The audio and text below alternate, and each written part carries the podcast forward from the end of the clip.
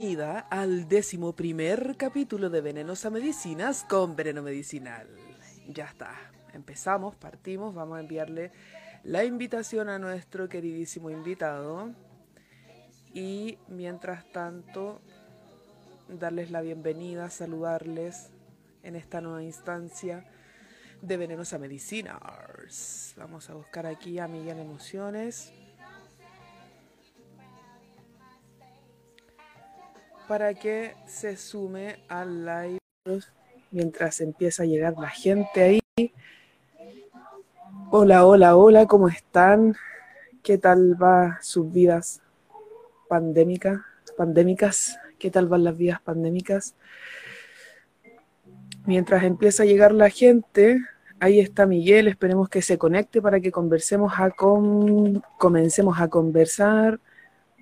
Eh, y ahí viene, viene, viene, viene, sanando ando, ahí se está uniendo, eso es. Hola Dani, ¿cómo estamos?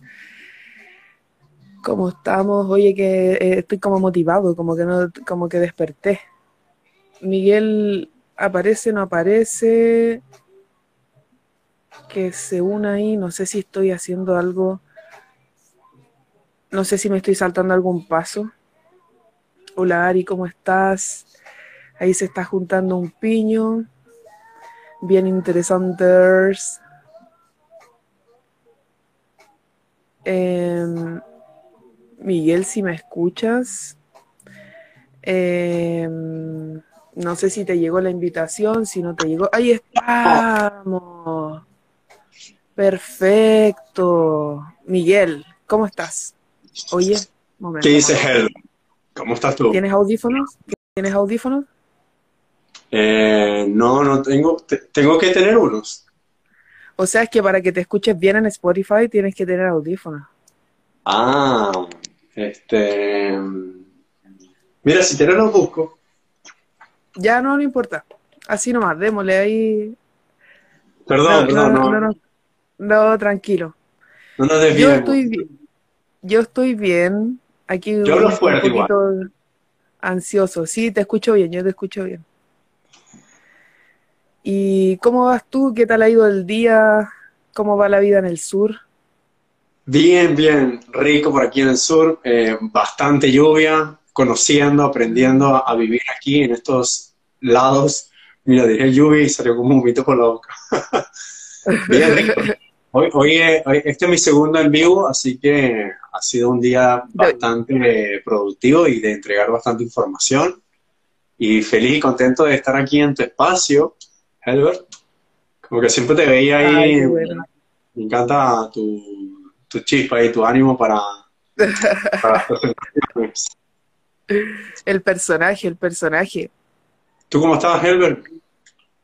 Yo estoy bien, como te decía, aquí como medio, como cayendo en el día, ¿cachai? Como de esto de que ahora empieza un nuevo ciclo, que entonces como que, ¿qué hago? Como...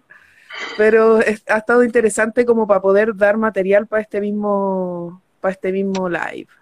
Y, te, y, te, agradezco tu, el poder abrirte porque son las mejores formas para eh, uno mostrarse y a la vez eh, aprovechar de crecer, de que crecemos todos. Claro, claro, claro, lo vamos haciendo ahí en conjunto con la experiencia compartida. Oye, Miguel, mira, antes de continuar, ah, música de música de tensión. Mucha no tengo la música de tensión. Ya, pero bueno, antes de, de continuar, quisiera que pudiera contarme como qué haces ¿Cómo trabajas con, con, las, con la gente? ¿Cómo, ¿A qué te dedicas? Mira, yo me, me, dedico a ayudar a las personas a que puedan eh, enfocarse, a que puedan conectar con, sus, con seguridad, para que puedan lograr crecer profesionalmente. Es decir, la persona que quiere crecer profesionalmente eh, muchas veces se encuentra con barreras emocionales o espirituales y eh, les cuesta concretar o avanzar en sus proyectos, porque a veces uno llega a un, a un sitio donde ha querido estar y cuando está allí se da cuenta que quiere seguir creciendo o es que eso es lo natural de la vida, el, crecer y el avanzar. Entonces, siento que cada etapa va, eh, vamos nosotros descubriendo mucho más profundo nuestro verdadero potencial y nuestro poder. Entonces, las personas que quieren servir, ayudar, aportar valor o les gusta lo que hacen, cuando se encuentran con esta barrera, yo les ayudo a que puedan avanzar. Entonces yo veo toda la parte emocional y espiritual para, las acompaño en un programa que tengo eh, y así lograrlo, lograr esos resultados o mostrarles bien qué es lo que, eh, qué es lo que está pasando y trabajar eso para que la persona posteriormente pueda dar esos pasos. Claro, claro. Como sintonizar ahí con el estado de la persona, como, cómo está gestionando el, el, presente. ¿Cómo está gestionando? Antes de irnos a como allá terreno más, más duro, hay una pregunta que es la pregunta de bienvenida de, de, este show. Wow. este show del juego de la radio y que tiene que ver con que, claro, esto también es una tribuna para que, para que podamos conocer terapeutas y, y más terapéuticas, como te decía anteriormente. Eh, y por eso quiero preguntarte qué es la sanación para ti.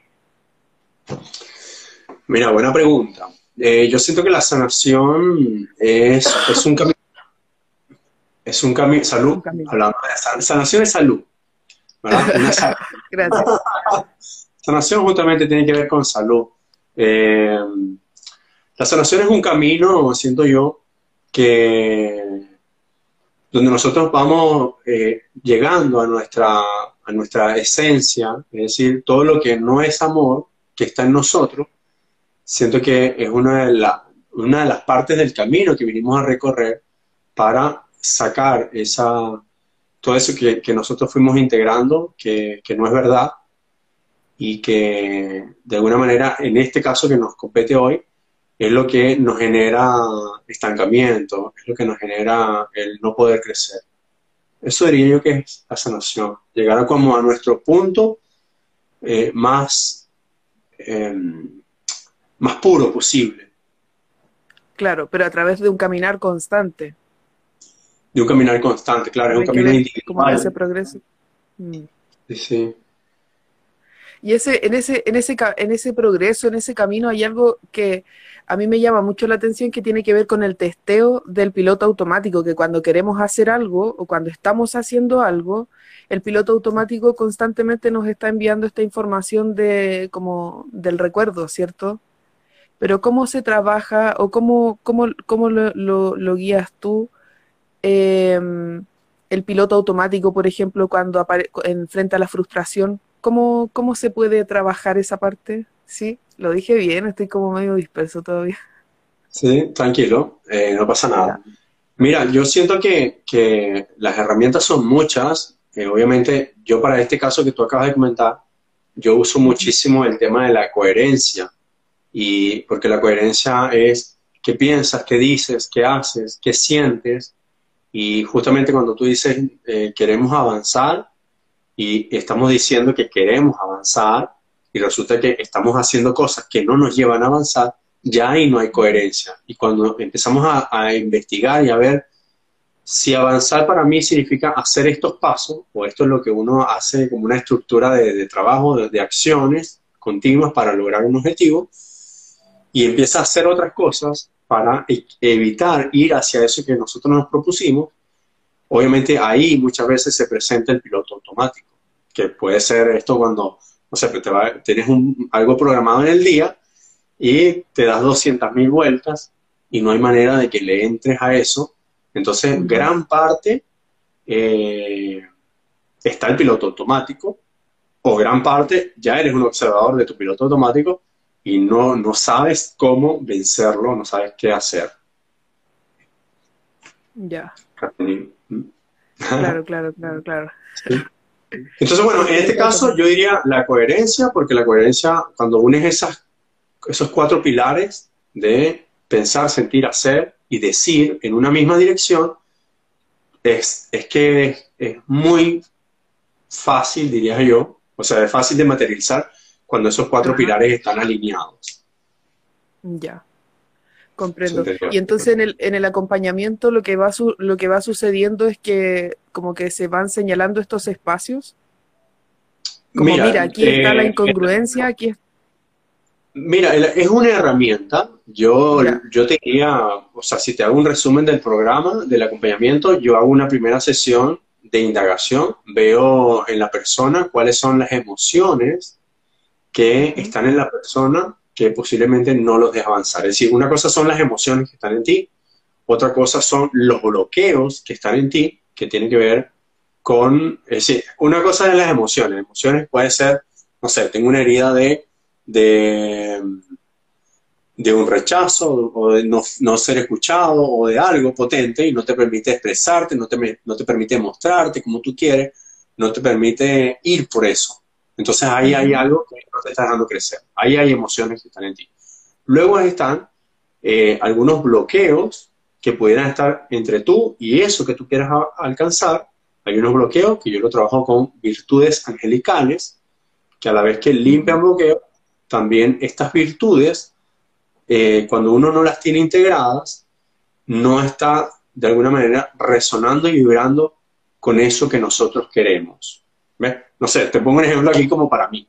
Eh, yo quiero, así, para, abrir, para abrirme bien, bien, bien, con bastante honestidad, yo por lo menos, eh, para mí crecer profesionalmente, que es importante que uno, si quiere crecer profesionalmente, es que lo enfoque que es para ti crecer profesionalmente, pero en algo palpable, porque dice, no, quiero ganar, no sé, quiero ganar más dinero, pero ¿cuánto? O quiero, bueno, para mí, en mi caso es empezar a, liderar una, tribu, una, comunidad, y entregar lo que yo entrego a nivel individual, entregarlo a nivel masivo, es decir, que quien puede tomar el acompañamiento lo tome, y quien no, que igual se sienta parte de de yo te acompaño, yo entrego información igual para que a otro ritmo igual lo puedas lograr.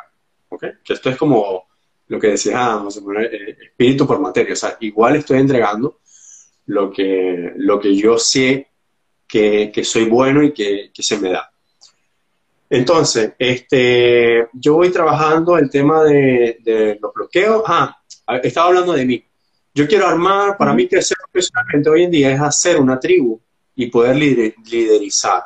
Entonces, si en mí, yo por lo menos, en mí eh, no está integrado el, no estaba integrado el poder hacer hermandad. Ha sido una de las cosas que, a, pesar de tener hermanos, siento que no la, no la construí de, de saber hacer hermandad. Y eso tiene que ver mucho con la carta de, de la virtud de la bondad que, es, que es poder integrar a todos los seres de todas a todas las dimensiones y que todos formamos parte de una unión.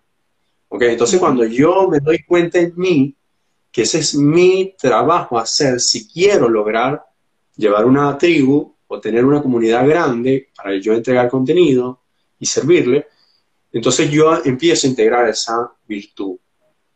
¿Okay? Y de esa manera yo voy eh, haciéndome como aprendiendo a trabajar en grupos. ¿Ves como de alguna manera? Claro.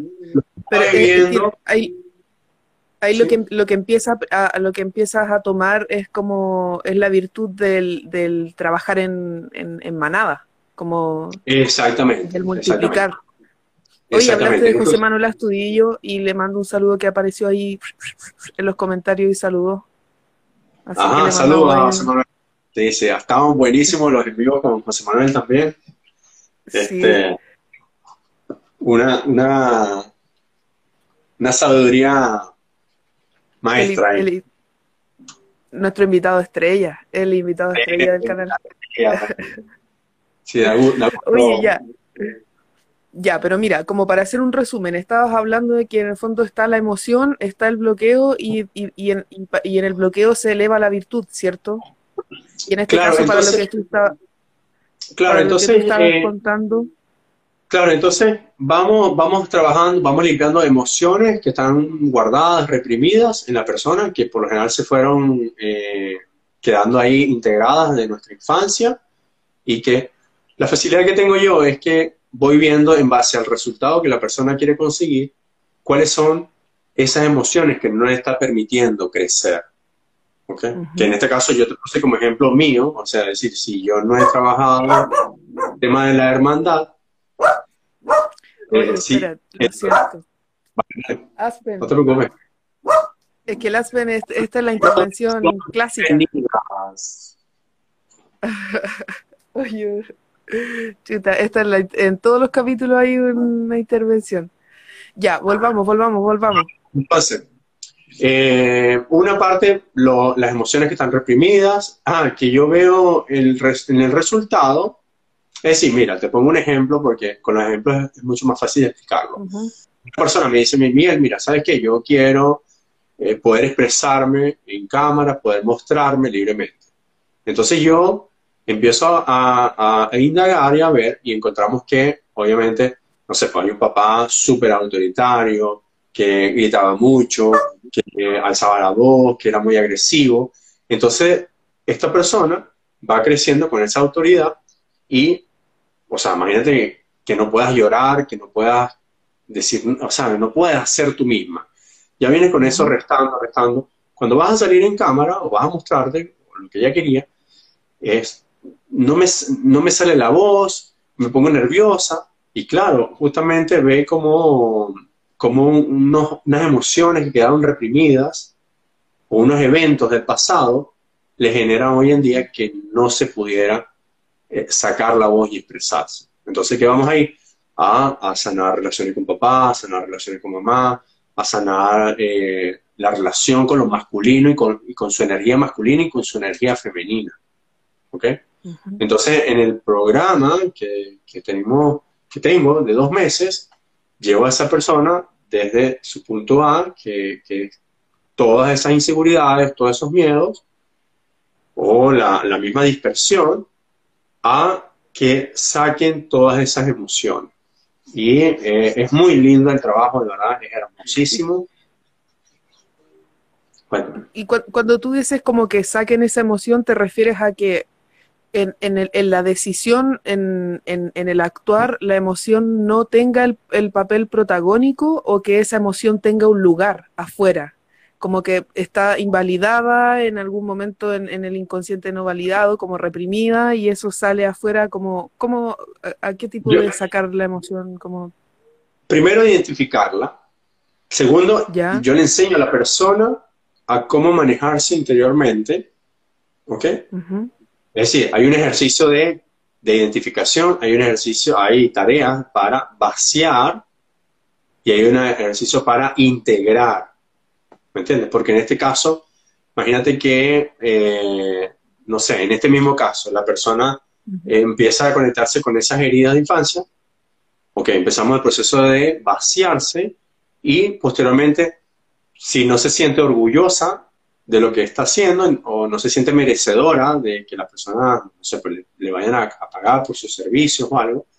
Hay una serie de cosas que, que, van de la mano. No, no solamente es vaciar, identificar la emoción, vaciarla, sino después que hay un terreno fértil para integrar emociones y virtudes que les, les apoyen y le ayuden a lo que quiere conseguir.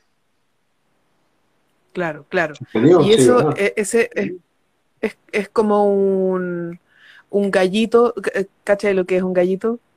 Es, es muy chileno eso. Eh, mm, sí, a ver, explícame, no, lo he escuchado antes. El gallito es como, es cuando se toman como de la, y las manos así y hacen fuerza. Ah, ya, ya, como de, sí, sí, sí. Ya, pero es como, es, entonces es un gallito diario el que, el que se, el que se lucha, como constantemente. ¿O tú decís que tiene que ver con, como con un proceso que se saca y ya queda en otro lugar? No, lo que, lo que pasa es que, lo que pasa es que, eh, hay que hay que ser muy cuidadoso porque a veces hay, un, hay una frase famosísima que dice, eh, hazlo, hazlo con miedo.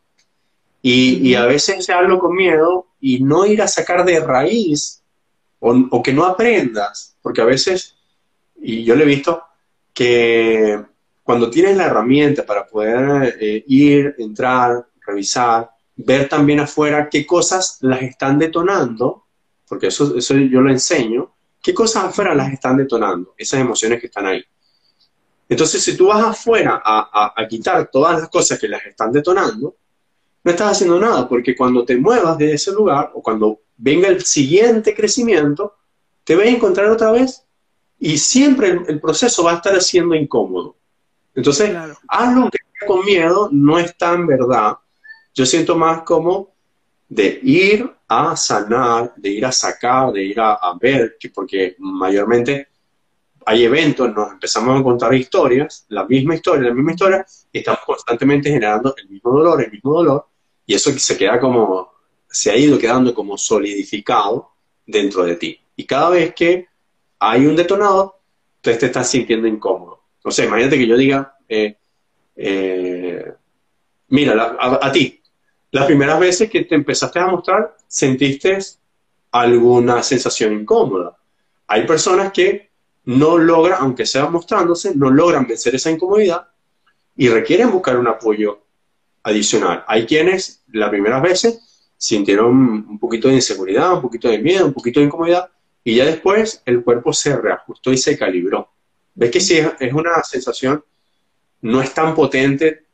O sea, haciéndolo sí se puede vencer el miedo, pero hay cosas que si están muy guardadas, que mayormente el niño interno comanda eh, comanda cuando tú no eres consciente de tus emociones y es el que te hace que, no, que no puedas avanzar, que no puedas lograrlo. Claro. ¿Se entendió? Claro. ¿Sí? lo entendí. Y, y sabéis que, como respecto a lo mismo que mencionaste, como las primeras veces de mostrarse, yo, por ejemplo, esta cuenta la tenía para otras cosas. Y, y, un día dije, ya voy a hacer lives y todo, no sé qué. Y empecé a hacer este juego y yo te confieso que cada vez que yo subía algo, a mí me daban ganas de borrarlo después. Mm. ¿Cachai? Y yo decía como, no, eh, eh, me equivoqué en esta parte, eh, esto no, no, me quedó bien cuadrado, ¿cachai? Como esto no me quedó, esta inflexión de voz no me, quedó, no me quedó como yo quería. Pero claramente eso tiene que ver como con una historia de mi cuerpo que me estaba contando constantemente cómo es que se sentía el ser expuesto, el estar expuesto. Claro, pero ¿y hoy en día te pasa? Me pasa, pero menos. ¿Cachai? Porque también en algún momento logré decirme como, ya, onda, así es como se siente el escenario. Como, recuerda cómo ah, se siente el escenario, ¿cachai? Pero tiene que ver con otra cosa, ya, ya no es como lo hice mal, me equivoqué, ¿cachai? como el discurso Claro, claro, claro, claro. Entonces, es, es interesante cómo, cómo, se puede, en el fondo, ¿me escucháis bien? Sí, te escucho bien, te escucho bien. Ya, es, es, interesante cómo se puede tomar las riendas de la emocionalidad, como que es posible, o sea, a veces la sentimos muy intensa, pero qué grande creciste. Oh, Qué bueno, qué bueno. No sé a quién le dice José Manuel Astudillo, pero ¿Para mí? Ah, qué bueno. Ah. Gracias. Gracias, sí, crecí. qué bueno. Eh, me perdí, me perdí, ¿viste? Eh... Ah, yo creo que si, si, si, hoy en día ya no te, ya todavía te pasa, me dice que te pasa un poco menos. Claro, pero, pero tiene que ver como con que hay otro y, dura, es menos intenso, dura menos, ¿cachai? Es como, así se siente el escenario, onda, es, es como, es, es, ese hielo que te recorre, pero que es, es transitorio, ¿cachai? Pero entonces el, el relato el, no está puesto como en alguna falencia, en alguna inseguridad, ¿cachai? Exactamente, y yo, y yo siento que es, allí lo importante cuando uno lo identifica, eh, es poder alimentarse de esta sensación, porque si nosotros no sintiéramos un, porque ahí hay como una transformación, posiblemente como de sentir gozo, porque este es como, eh, viene algo, no sé, me imagino que lo sentirá cuando va a saltar de un paracaídas, quien le gusta, eh, me imagino que en el momento que se va a lanzar está esa adrenalina igualmente se tira y lo disfruta. O, Lo he visto, lo han dicho los cantantes también, se presentan en un poliedro y, dicen, mira, sí, las, la que se siente heavy, pero tú aprendes a tomar eso de una manera totalmente distinta. Y yo creo que ese es como hilar más fino de que ya esas sensaciones no te están eh, haciendo que te paralices, al contrario, tú te alimentas y le hagas, porque, porque tú también lo has visto, que le agarras el gusto a, querer hacer en vivo, a querer mostrarte, porque eh, hay acción, hay entrega, eh, están las personas tomando también esto, y, y nosotros también estamos sintiendo la energía de las personas que están tomando esto. Claro. Eh, pero ahí tiene que ver con cómo, cómo no le vamos creyendo tanto al, cuerpo. Exactamente, exactamente. Eh, es, decir, ni, ni, a tus, ni, ni, a tus emociones, ni a tus pensamientos, ni tus ideas. Claro, eso, eso hablaba ayer. ¿Cómo? Un microchip. Ya, ya, le vamos a esperar mientras tanto. debiera rellenar en este momento, pero confieso que no tengo tantas ganas de hacerlo. Y voy a ser honesto y entonces voy a rellenar como muy suavemente, solo con mi voz, hasta que vuelva Miguel Cornejo. Ahí está. ya. Sí. El, el, en dónde se pone en dónde se pone la mente y cómo se nutre también esa, esa sensación, el reeducar. Y sabéis que a mí con lo que dijiste me lleva a un espacio que tiene que ver, no sé si conoces el término de organización subjetiva de la experiencia. Eh, me lo imagino, pero cuéntame. Ya, pero tiene que ver con cómo uno organiza subjetivamente sus experiencias, ¿cachai? Como esta sensación que yo tengo, ¿cachai? Como tiene que ver con que, eh, em, por ejemplo, eh, tengo algún, algún nivel de problemas cognitivos, ¿cachai? Como que... O puede que otra persona venga y te diga, bueno, esta sensación tiene que ver con que estás aprendiendo, ¿cachai? Esa es la organización subjetiva de la experiencia. Y a mí me da la impresión que no, no nos permitimos, en la crianza tampoco permitimos que las personas vivamos las tensiones, ¿cachai? Como que no, no, no nos enseñan eh, a, vivir la rabia, por ejemplo. O la frustración.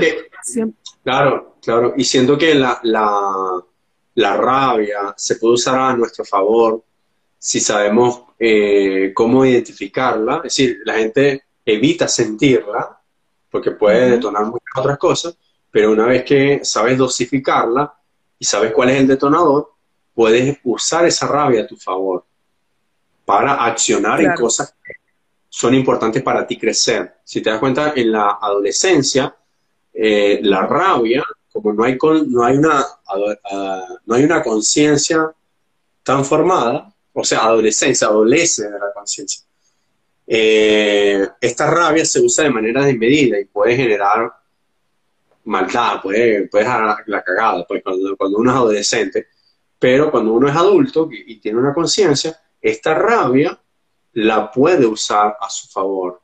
Y es lo que tú dices, no nos enseña a usar nuestras emociones a nuestro favor. Claro. O porque para usarla.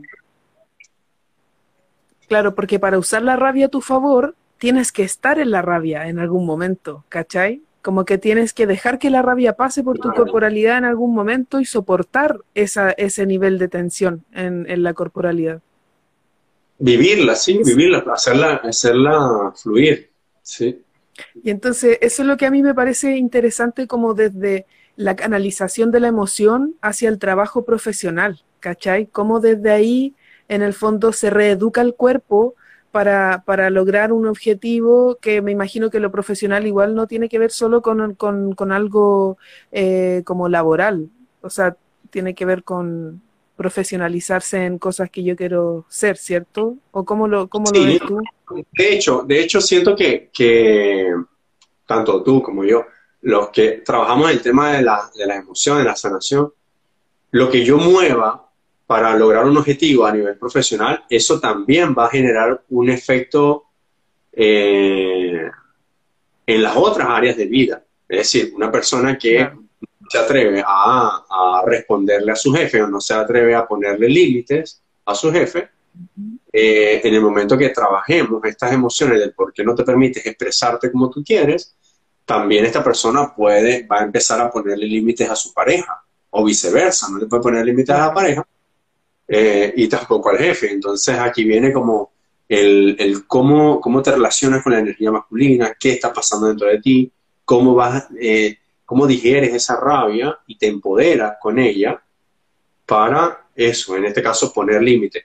Y a lo que tú vas, no solamente genera, es decir, uno, yo escogí crecer profesionalmente porque eh, el objetivo va hacia algo que a mí me gusta mucho hablar, porque la persona eh, quiere, no sé, eh, quiere mostrarse, perder el miedo a mostrarse, perder el miedo a vender, quiere, no sé, poder enfocarse, quiere vencer sus inseguridades, quiere... Pero lo que, lo que, esto también yo lo he trabajado de la misma forma para alguien que quiere generar una relación de pareja sana. Lo que pasa es que lo que va cambiando son los intereses, pero las raíces emocionales, lo que trabaje para, para una cosa, mayormente sirve para muchas otras cosas. O sea, la persona va haciendo beneficios en todas las áreas. Por eso es que a veces eh, eh, la persona llega por, por algo y empieza a ver en otras áreas porque su percepción va cambiando y, como está vibrando también distinto, va viendo también otros escenarios. Porque ahí también hay como una relación con un aspecto de, de la vida, pues, que tiene que ver con el trabajo o, como con lo monetario. Sí, lo que pasa es que en la, en la, en la, nuestras áreas de vida, nosotros como humanos las separamos. Este es mi pareja, este es mi trabajo, este, estos son mis hijos, este es mi... Pero todos los escenarios de tu vida están hablando de ti y no están separados. Uno es que le da esa clasificación. De hecho, no sé, tú lo has visto como eh, cuando, y aquí me voy con un ejemplo súper radical, pero si, si, si una chica vio a papá eh, toda la vida engañando a mamá, entonces la mamá, esa rabia, no la, no la trabaja, no, no se hace cargo y la hija se queda con toda esa rabia. ¿Me entiendes? Entonces después la hija sale, crece, se desarrolla, sale a buscar pareja y se encuentra con puros hombres que la engañan, puros hombres que le mienten, puros hombres, y dice, mira, pero si yo soy tan buena, eh, y dice, yo no quiero ser como mi mamá, que consiguió un hombre que siempre le engaña, sí, pero es que te quedaste con toda la rabia de mamá. Claro. Entonces, como la llevas, llevas la rabia de lo, que mamá nos hizo cargo, entonces tú tienes esa rabia del engaño y conectas con puro hombre que te engañan. Claro, claro, claro. Claro, entonces, porque ahí lo que fuimos, lo que fuimos compartiendo, lo que se nos fue impregnando fue la sensación de madre cuando se sentía engañada, po. Claro, y como la mamá no toma eso, la hija para no ver a la mamá sufriendo, dice, dame eso que yo lo cargo, mamá, para que no sufras. Claro. Entonces a lo mejor la mamá, porque le acomodaba y porque no quería encontrar, encontrarse con otras dificultades, que era, no sé, salir a, buscar trabajo, salir a empoderarse, salir, vio como que lo más seguro era quedarse en casa y esto es lo que hay, esto es lo que me merezco. Y, pero la hija va creciendo y va tomando esa rabia y va, y, ves como también las mujeres eh, no, no sé, te tienen rabia a papá. No, tengo rabia con mi papá porque engañó a mi mamá. Y yo digo, ajá, pero tu papá no te hizo nada a ti. Sí, pero engañó a mi papá. Sí, pero es que esa rabia no es tuya, esa rabia es de tu mamá. ¿Me entiendes? O sea, es como... Claro, claro, claro. Lo que pasa es que, claro, el sentido común diría, sí, pero es que, es que engañó a mi mamá. Sí, pero es que, ¿por qué tú la emoción? ¿Por qué te quedas con esa emoción si esa emoción, papá no te hizo nada a ti? Papá engañó a mamá. Eso es un tema de papá y mamá. No tiene que ver claro, contigo. entonces lo que se entra a desbloquear en ese momento es esa sensación en la que eh, vi a madre, por ejemplo, sintiéndose mal y cómo actué para poder compensar esa situación? ¿Como que tiene que ver con eso? ¿Con desbloquear ese eh, momento así? Más que desbloquearlo, o sea, en parte desbloquearlo, por eso te decía, una cosa es identificarlo, es decir, uno va, va viendo, obviamente la, experiencia de uno le da esa, y a, mí que me, me es súper fácil conectarme emocionalmente con la persona, y voy como viendo qué está sintiendo y como no conozco la historia, tengo la sensación. Entonces sé qué, qué está pasando con la persona. Y, y sí, en, en el, hay un trabajo obviamente que se hace dentro del acompañamiento para poder sacar esas heridas, o, no, no heridas, borra esa palabra. Eh, quita, esos eventos traen también unas bendiciones. Claro. ¿Ok? Entonces, primero, eh, encontrar, encontrar de dónde vienen esas emociones, poderlas trabajar, que aquí es como para cada persona, eh, por eso es que a veces estos contenidos eh, son de alguna manera un poco genéricos, o yo los encuentro así, porque en cada persona hay cosas que se manejan totalmente distintas y hay que ver los patrones desde donde la persona está enganchada. Voy a contar, si me permite, un caso que, tiene que ver con esto también, que lo, venía, lo trabajé hace poquito con una chica. Eh, hay un tema de que tiene que ver con no, sentirse a gusto con su cuerpo y resulta que eh, encontramos que una de las cosas que estaba pasando en una de las sesiones, la, profesora le dijo a una compañera de ella, o sea, cuando eran pequeñas, le dijo, este, ¿cómo fue que le dijo? No llores o, no, no te creo nada con esas lágrimas de cocodrilo. Es un término, no sé si lo usan aquí, pero es un término que usan mucho en la escuela. Entonces, ¿qué pasa? Que la, ella, mi, paciente, vio cómo la profesora, la maestra, le dijo eso a su mejor amiga. Entonces vio eso y ¿qué pasó? Que ella le dio así como rabia, impotencia y se quedó con eso guardado. ¿Qué, ¿Qué, pasa? Que esa información le dijo a ella, de alguna manera, no puedes mostrar tus emociones, no puedes llorar, no puedes mostrarte lo que te está pasando. Queda ahí guardado y obviamente para que este terreno esté fértil, en e, para eso, obviamente en casa está pasando algo también. Claro. ¿Qué pasa? Que justamente encontramos eso y lo empezamos a trabajar. Y de, esta manera yo le dije, eh, pregúntale a tu amiga, porque, porque todavía se habla, si se acuerda de ese momento. Y ella le preguntó y la chica dijo, sí, sí me acuerdo. Y no te pasa nada. Y la amiga dijo, no, no me pasa nada con eso. A la que le dolía era ella. Y yo le dije, mira, posiblemente, como era tu amiga, y fue un, fue un, comentario tan, tan duro para ti, tú te quedaste con eso, pero a tu amigo no le pasó nada.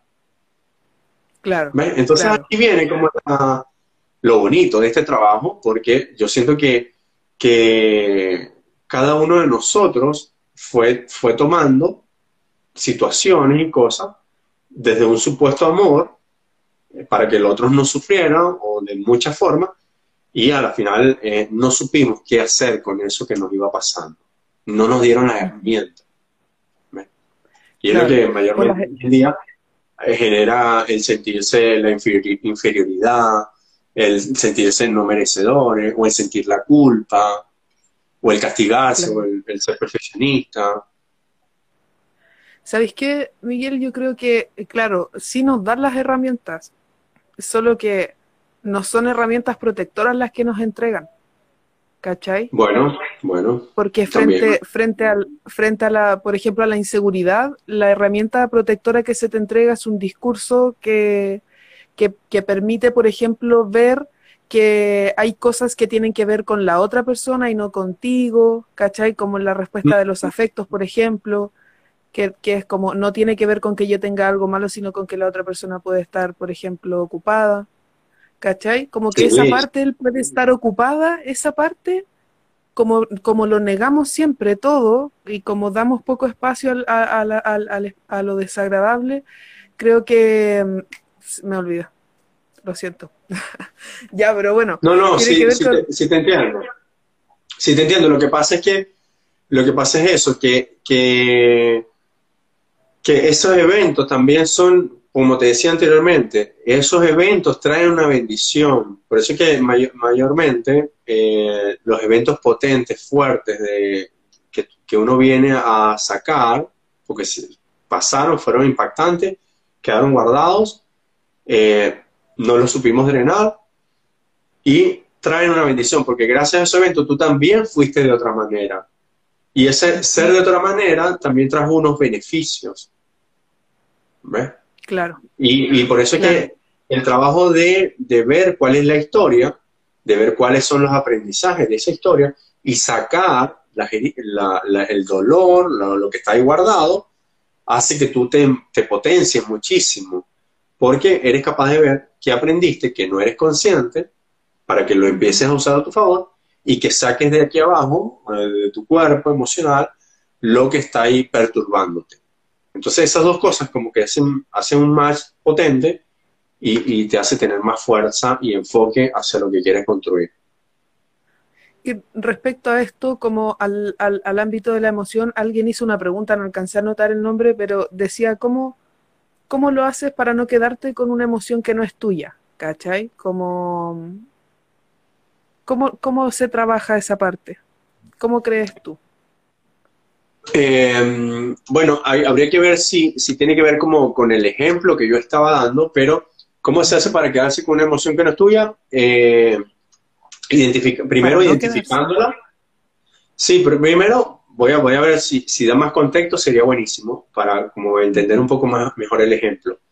Así hacemos una respuesta bien, eh, bien potente y, y ajustada al tema. Yo siento que para, para no quedarse con una emoción que no es nuestra, justamente es aprender a trabajarnos internamente. ¿Ves? Eh, y decir, ah, bueno, pero es que ahí está la gracia del, del... No, mira, justamente cuando la persona quiere crecer, eh, está aspirando, realmente es sentirse de otra manera. Y el único momento que existe realmente es el momento presente. Entonces no es cuando tú llegues a esa otra meta, es que te vas a sentir de otra manera. Es decir, sí, hay, algo que te dice como de, wow, es, es valioso, qué rico estar aquí, pero todo eso es de una construcción que es desde lo intangible. Y una parte de lo intangible son nuestras emociones. Y cuando tú logras ese estado de aprender a entrar en ti o que un terapeuta te ayude a que puedas sacar eso, eh, tú logras vibrar de una manera distinta y logras hacerlo. ¿Cómo lo, hago yo? Es justamente, o lo que pregunta la persona, ¿cómo hace para no quedarse con eso? Es, es ver y darte cuenta qué historias te estás contando en base a eso y revisar en tu cuerpo, es decir, eh, es tema de respirar, encontrar, buscar dónde está eso para trabajarlo y dejarlo salir. Lo que pasa es que esa es como la manera que eh, te diría, bueno, Miguel, pero eso lo puede hacer cualquiera, o cualquiera lo puede hacer, o no cualquiera lo puede hacer. Porque si tiene miedo a sentir, que es lo que tú decías, evito sentir las sensaciones incómodas, entonces no, no soy capaz de cerrar los ojos y bajar a entrar en mí. Y aquí viene, por eso que el, trabajo maravilloso, eh, por en este caso, las personas que trabajan conmigo, la persona va dando el relato y yo voy ordenando. claro. Voy sintiendo y voy viendo porque no, no, la persona está viendo el problema que habla del efecto. No puedo enfocarme o no puedo tal cosa. Este es el efecto. Pero no está viendo dentro de ella dónde está la causa del efecto. Y ese es el que, y ese es el que se, es el que se libera, ese es el que se trabaja. Y ese espacio, esa causa, podríamos decir que es como ese espacio anacrónico que está anclado en la corporalidad. Me eh, no, no, no, entiendo esa terminología, Herbert. Ya, un espacio anacrónico es como que no tiene tiempo, pero que está anclado en el cuerpo, ¿cachai? Ah, Entonces, cada vez, por ejemplo, si nosotros nos golpearon y, se, activó la sensación de amenaza de tal manera, como con manos heladas y pies helados, por ejemplo, ¿cachai? Como que el espacio anacrónico te vuelve a llevar a ese mismo lugar, a ese mismo lugar, a ese mismo lugar, a ese mismo lugar, a ese mismo lugar. Sí, de hecho, hay algo que se llama, o yo lo conozco como el engrama. El engrama es eh, cuando hay... Exactamente, el engrama es, eh, es decir, hay un olor, hay una situación, hay un evento y se suman diferentes cosas, no sé, por, decir, eh, voy a poner ejemplo, cada vez que hacían eh, sopa y pilla, los días viernes, resulta que llegaba el papá que estaba borracho y quedaba la cagada, ¿verdad? Entonces la, persona va creciendo y ya, ya sabe el panorama que va a pasar.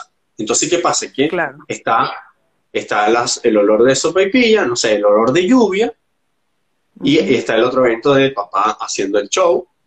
¿Qué pasa? Que ahí queda colapsado, queda guardado ese engrama, ese, ese, engrama, y qué pasa? Que la persona después, no sé, está en una luna de miel y el marido le dice, mira, te prepara una sopa y pilla, empieza a llover y la mujer empieza como, no, que, que, me quiero ir, que no quiero estar aquí, que no sé cuánto, y, y es como, hey, claro.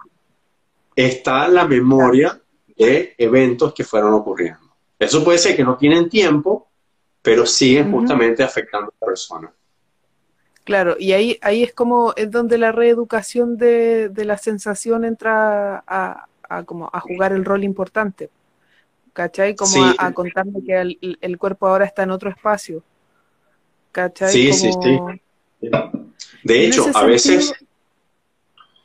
dale, dale. dale. Y, no, que te iba a decir que a veces, eh, porque, porque yo, claro, me he dedicado, eh, hacía masaje con canalización de emociones y me, conecto muy bien con la persona, no tengo la historia, pero sé cuál es la sensación y, tengo los eventos. Entonces la persona a veces no se acuerda bien y empieza uno como a indagar, a preguntar, a ver, hasta que la persona empieza a bajarle los recuerdos, empieza a llegar las cosas y empieza a suceder la magia del proceso.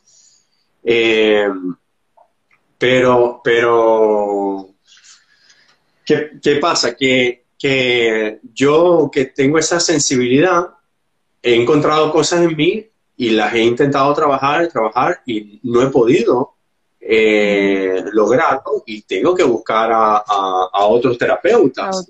porque, tienen también otra energía, tienen muchísimas, realmente lo que, lo que tienen muchísimas cosas trabajadas que posiblemente yo no, yo no las he trabajado y requiero el apoyo de las técnicas que son millones y muchas, de otros terapeutas para poder salir de donde estoy.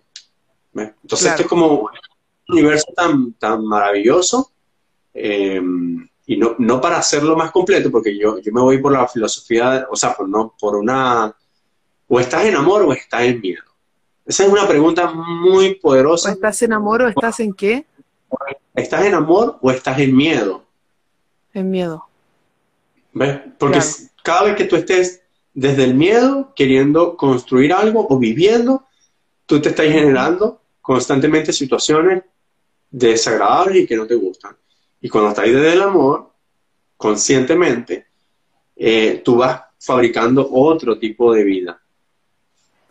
Y por ejemplo, en ese sentido, ¿cómo, cómo es aplicable a, los emprendedores, por ejemplo, que están así echando a andar sus negocios que quieren como especializarse en lo que, en, lo que están haciendo, pero atraviesan ese periodo que es como de valle, ¿cachai? Como cómo, cómo guiar el trabajo o el camino desde el amor y no desde el miedo en ese momento, que también es como son, son momentos de incertidumbre respecto a la situación financiera, pero también como a la, a, a la empresa que uno está llevando a cabo, como el, Claro, es que sí, es que justamente ahí entra cuando uno ve a qué se debe esa incertidumbre. No sabes qué hacer, no sabes cómo hacerlo, no sabes qué va a pasar, no sabes qué quieres, no sabes, eh, no sabes si va a funcionar.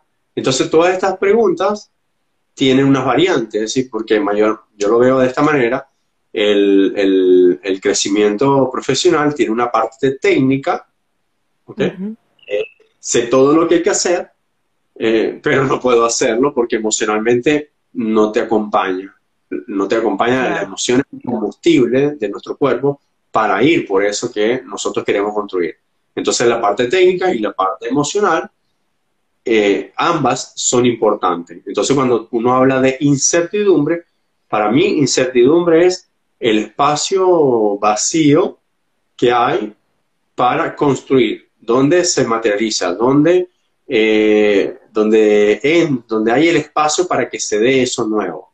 Es decir, no sé, es como cuando a veces la persona este, quiere, quiere, quiere, conseguir, quiere conseguir otro trabajo, pero no deja el que tiene. Entonces no se da, no se da, no se da. Y dice, sí, pero es que no se da, no se da otro trabajo nuevo porque tú ya tienes un trabajo. Entonces tienes que enviar una información en ti para que el otro trabajo. Entonces la persona cuando empieza, por lo menos como este ejemplo, empieza a pensar cuándo va a renunciar, empieza a generar una sensación distinta. Cuando está entregando la renuncia, está, está generando una sensación totalmente distinta. Entonces la incertidumbre, yo siento más que, eh, como ya dije, es ese paso para sembrar lo que nosotros queremos. Y ahí es lo que hablaba de lo intangible o de, lo, de dónde está mi mente.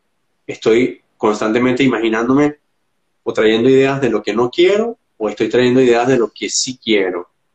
Estoy conectando más sensaciones que sí quiero sentir o estoy, o estoy cagado de miedo generándome los peores escenarios. Claro. por, eso es importante el tema para emprender, de, aprender, de manejarse muchísimo emocionalmente. Es muy, muy, muy, muy importante para que el emprendimiento sea una experiencia distinta. Claro, y ¿sabéis que me llama la atención como respecto a este manejarse? ¿Cómo, yo te hablé de factores protectores, como de la herramienta y el factor protector. ¿Cómo tu significancia de la incertidumbre es un factor protector en sí? ¿Cachai? Porque yo, por ejemplo, me pienso hoy día como abriendo también la experiencia como de que ya que volví a quedar sin pega, ¿cachai? Entonces como eh, como que la primera sensación de incertidumbre no fue de cultivar algo, ¿cachai? Fue como de amenaza, el cuerpo, lo material, como que se va a caer, ¿cachai? Como que, y ahora tengo que moverme rápido. Pero claro, después pude, tuve la capacidad de poder ver ese, e, esa sensación corporal y reeducarla respecto a, esto nuevo, ¿cachai? Pero ahí está el factor protector. ¿sí? Pero protector en qué sentido?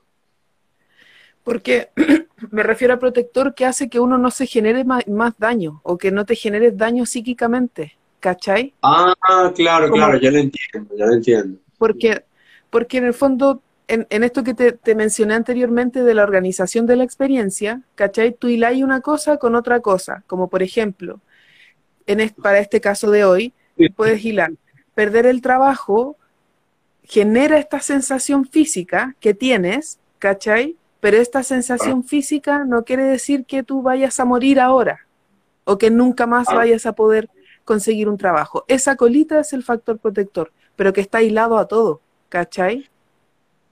Claro, sí, sí, sí, sí lo entiendo. Este, y ahí está, claro, tú te diste cuenta por, por, por tu trabajo, por lo que haces, identificaste ese pensamiento automático de que se despiertan las alertas ¿Me entiendes? Y quizás, este, quizás si, si, si tu, tu, entrenamiento da para haber dicho que es sin trabajo, qué rico, porque ahora me, me, voy a dedicar 100% a lo que a mí me gusta y a lo que yo quiero. Sí, o sea, era como, ah, estoy pedido, ya, qué bueno, porque así me voy a dedicar a mi trabajo al 100%. Claro. Y hasta decirlo, el cuerpo y la mente empieza como a y de eso se trata, de que no estoy siendo condicionado por el exterior, no estoy siendo condicionado por mi mente o lo que, lo que los pensamientos, las ideas que van pasando, y no, no soy condicionado por mis emociones.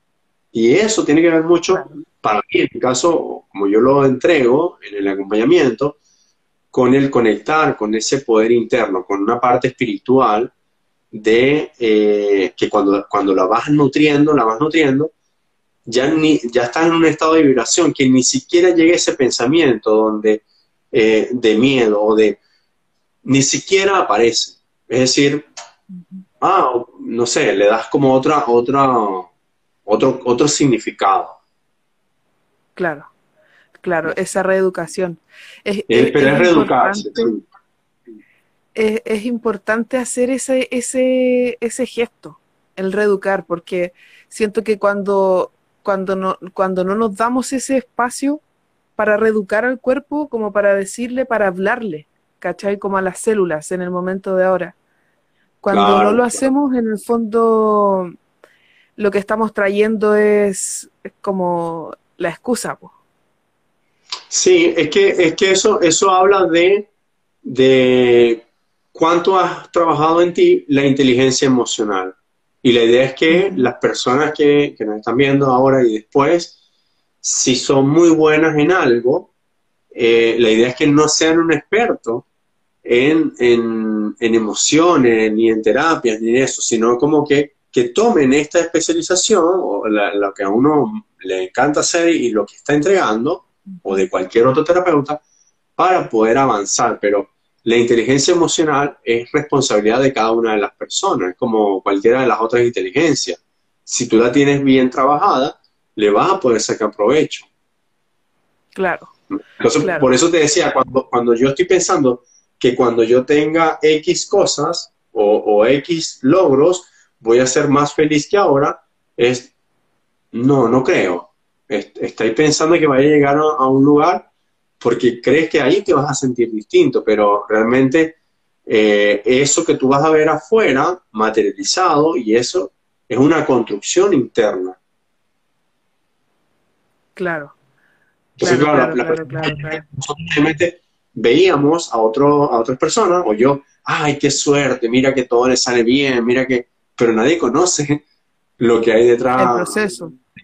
Exactamente, quien, quien, quien me ve ahorita o, todo el trabajo que yo estoy haciendo, eh, no conoce a Miguel hace 8, 7, 10 años atrás. O sea, no es, no es nada, no, no, soy, no soy nada parecido a esa persona.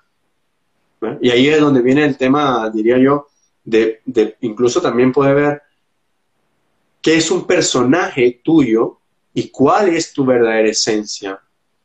Claro. Claro, claro, claro los personajes. Pero ahí también ese personaje se va perfilando como con ah. las experiencias de, del cuerpo y la esencia, como, como esta encarnación. Sí, sí. sí. Lo, que pasa es que, sí, yo te entiendo, incluso es, eh, son cosas muy sutiles. Por eso es que cuando, cuando uno va limpiando el corazón, va limpiando la mente, se va dando cuenta desde dónde está percibiendo y mayormente cuando uno es consciente de qué es lo que está trabajando, se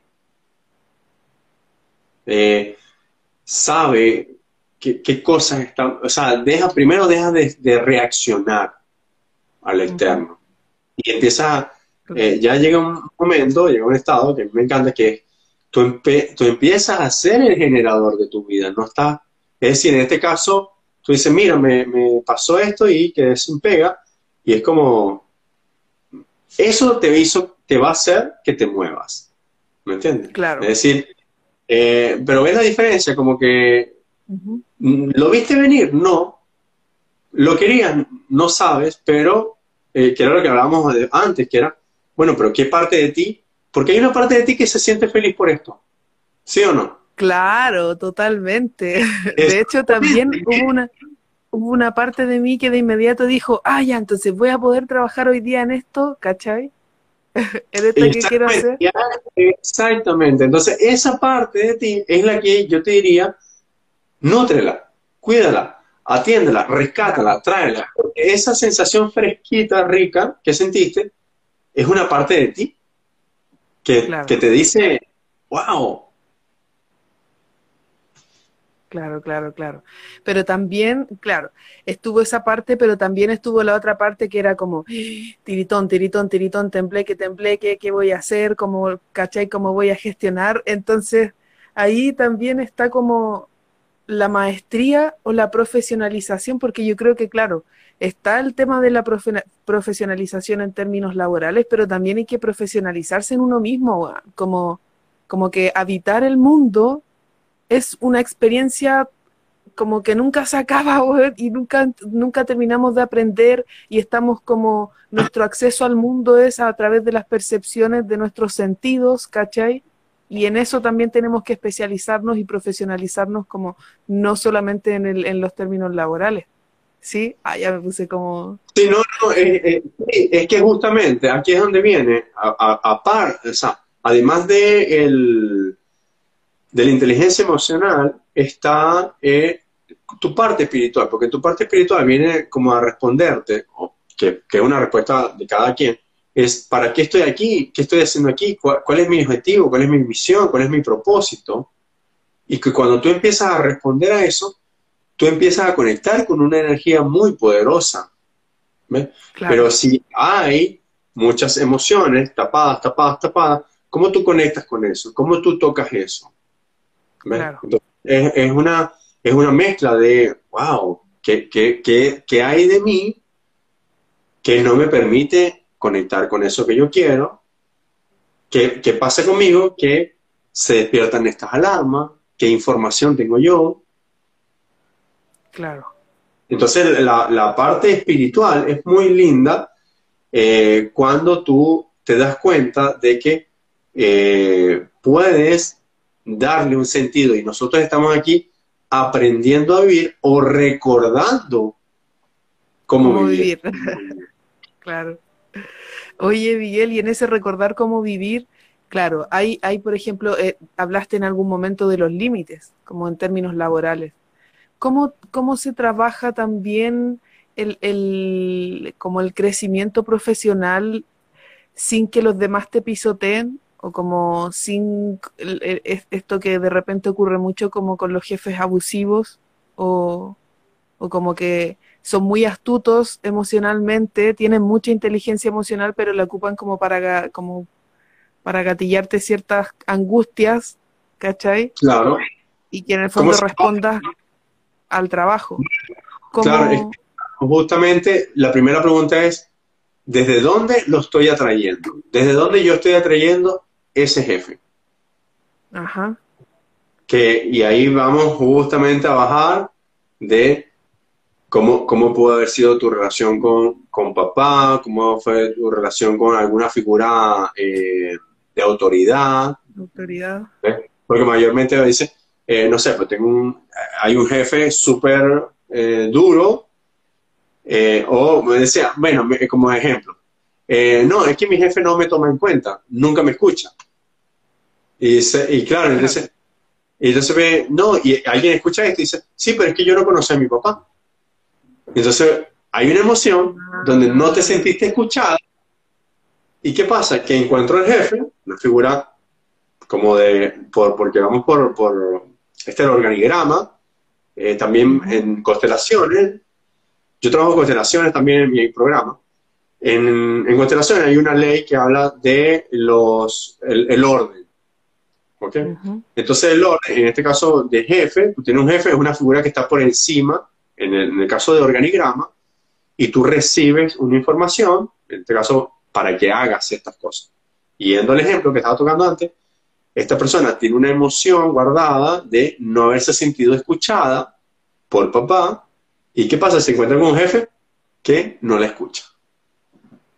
Claro, claro.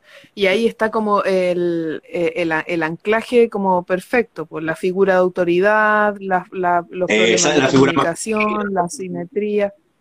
Ya, Claro. exacto. Claro, Claro, cuando, claro. cuando, cuando veo lo que, cuando miro la vida de esta manera, por eso que el tema de la, de la ley del espejo eh, tiene varias, eh, varias formas. Yo no lo aprendí así, hace muy poco fue que, que vi más o menos de la ley del espejo. Yo porque siento, eh, porque yo siento que al final ese es mi don, de poder conectar con la sensación y, o sea, porque la persona ve lo que le está pasando, pero no identifica puntualmente las emociones. ¿ves? Y es ahí donde uno va paseando, va encontrando, ah, mira, esta emoción, ya. ¿ves? Entonces, claro, en el, yo veo el efecto y veo la emoción. Y con la persona, Claro, claro, vamos y buscamos el evento. claro, claro. Hay una sintonización ahí. hay una sintonización, claro. Y a veces, como te digo, eh, por eso que el, el, el, trabajo de la terapia es poderosísimo, porque tú diríamos, en este, en este ejemplo que dimos de la chica con la maestra, o sea, uh -huh. ¿cuándo te ibas a imaginar que una frase que le dijera una, ma una maestra a, a, su mejor amiga o a su amiga le iba a estar generando eh, ese efecto de, de, para ella, porque en este caso es no, no estoy contenta con mi cuerpo, siento que estoy cargando algo y es, bueno, y empezamos a ver dónde no te pudiste expresar, dónde no pudiste decir lo que querías decir, dónde has estado ahí cargando emociones de otras personas y aparece el evento. Claro, claro, y ahí probablemente también lo que ocurrió fue como había previo estaba la sensación como de, incomodidad con la corporalidad y ahí se, se sintonizó con la vulneración de la corporalidad de otra persona, pues, ¿cachai? Como está pasando afuera lo que a mí, lo que a mí me aterra que me pase. Y entonces sintonizo y guardo esa experiencia. Exactamente, exactamente, exactamente, exactamente. Tal cual. Mejor dicho, imposible. Mejor dicho, imposible. Oye, ¿y mm, qué te iba a decir respecto a esto mismo? como a las relaciones de poder, al, a las figuras de jefe, del padre, del mismo Estado también, como que en algún momento padre también era el Estado, eh, o sea, el Estado también era padre. Em, ¿Qué crees tú que ocurre? Eh, ¿Qué crees tú que ocurre con este, esta sensación de seguridad del trabajo dependiente y que nos aterra, ¿cachai? Como de, poder hacer el, freelance o como de lanzarnos al vacío sin, sin, sin, esa parte como segura. ¿Qué pasa y cómo, eh, yo trabaja? Mira, yo siento que es una transición, es una transición a nivel emocional y a nivel técnico. Por eso te decía, las tareas que cuando estamos, cuando la persona está de empleada, eh, recibe todas las indicaciones de lo que tiene que hacer y está todo un sistema estructurado y montado para que cualquier persona que ocupe el puesto haga determinadas tareas y eh, forme parte de otro sistema y de un resultado que es el que la empresa ofrece. Y cuando tú vas a emprender, está es que tú te hagas cargo y responsable de tú hacer lo que tienes que hacer. Entonces, aparte de esas dos ah. cosas que ya las había hablado, que, digo que es una transición, y aparte tiene que ver con una maduración, con una... Eh, que es como un segundo nivel de entrar a la vida adulta. Porque de alguna manera, decía, el Estado, el papá Estado o la empresa que, está allí. Entonces, claro, si tú tienes esa memoria, porque viste a papá y mamá que fueron empleados toda la vida, y, tú también te, vas creando, ay, que voy a estudiar para trabajar en la mejor empresa, y te fuiste metiendo, metiendo, metiendo, metiendo toda la vida esa idea, o sea, créeme que no vas a, dar ese salto de un día para otro. Hay, que, hay que hacer una transición emocional para poder dar esos pasos. Es decir, yo, yo tengo una, tenía una, una, chica con la que estaba trabajando, tenía como 15 años ejerciendo su trabajo y tenía como dos años con su emprendimiento paralelo. Hasta que llegó un momento y me dijo, Miguel, necesito tomar tu acompañamiento porque por más que quiero irme, no me puedo ir. No sé, no sé. Y mi emprendimiento va bien, me da los ingresos que quiero, pero no me puedo ir. ¿Me entiendes? ¿Y qué, ¿Y qué pasó justamente en la, la... Fuimos a ver cómo se sentía ella, qué estaba pasando con ella, cuando empezó ese empleo. Y tú te imaginarás, 15 años atrás, cuando empezó ese empleo. Y la estructura emocional que tenía eh, no era nada favorable. Y pasó que en ese empleo consiguió como todo, llenar todos esos vacíos y esas carencias emocionales. Mm, como una suerte de estructura también. Exactamente, y fue creciendo, creciendo, que después fue como, no me puedo ir. ¿Ves? Claro. Y, esto es lo que pasa cuando nosotros nos vamos, mayormente cuando nos vamos de casa, hay un momento en nuestra vida que es la rebeldía hacia nuestros padres, que, que, que es lo natural de la vida. Es decir, eh, o me voy antes en la adolescencia o llega un momento donde yo quiero experimentar, quiero conocer otra vida, quiero hacer mi mundo y por eso es que, es bueno que estos dos mundos ya no, ya no, ya no, ya no encajen, porque si no, ¿cómo sería? No hay evolución en la humanidad. Y, el, adolescente necesita irse de la casa, a buscar su propia vida, a hacer su propio mundo, Y si tiene incorporado el chip de que solamente puedes tener un, un dinero teniendo un empleo, va a tener que trabajar en esas bases, en esas creencias que tiene sobre el dinero y de cómo se adquiere el dinero para poder emprender. Y realmente lo que necesitamos no es un lo que necesitamos es aprender a generar una fuente de ingresos. Claro, claro, claro, claro, claro. Y entonces ahí también, por ejemplo, es como como que la familia o el clan te vino enseñando el, el, dinero, en el caso de tener una empresa familiar, por ejemplo, el dinero se obtiene de la empresa familiar.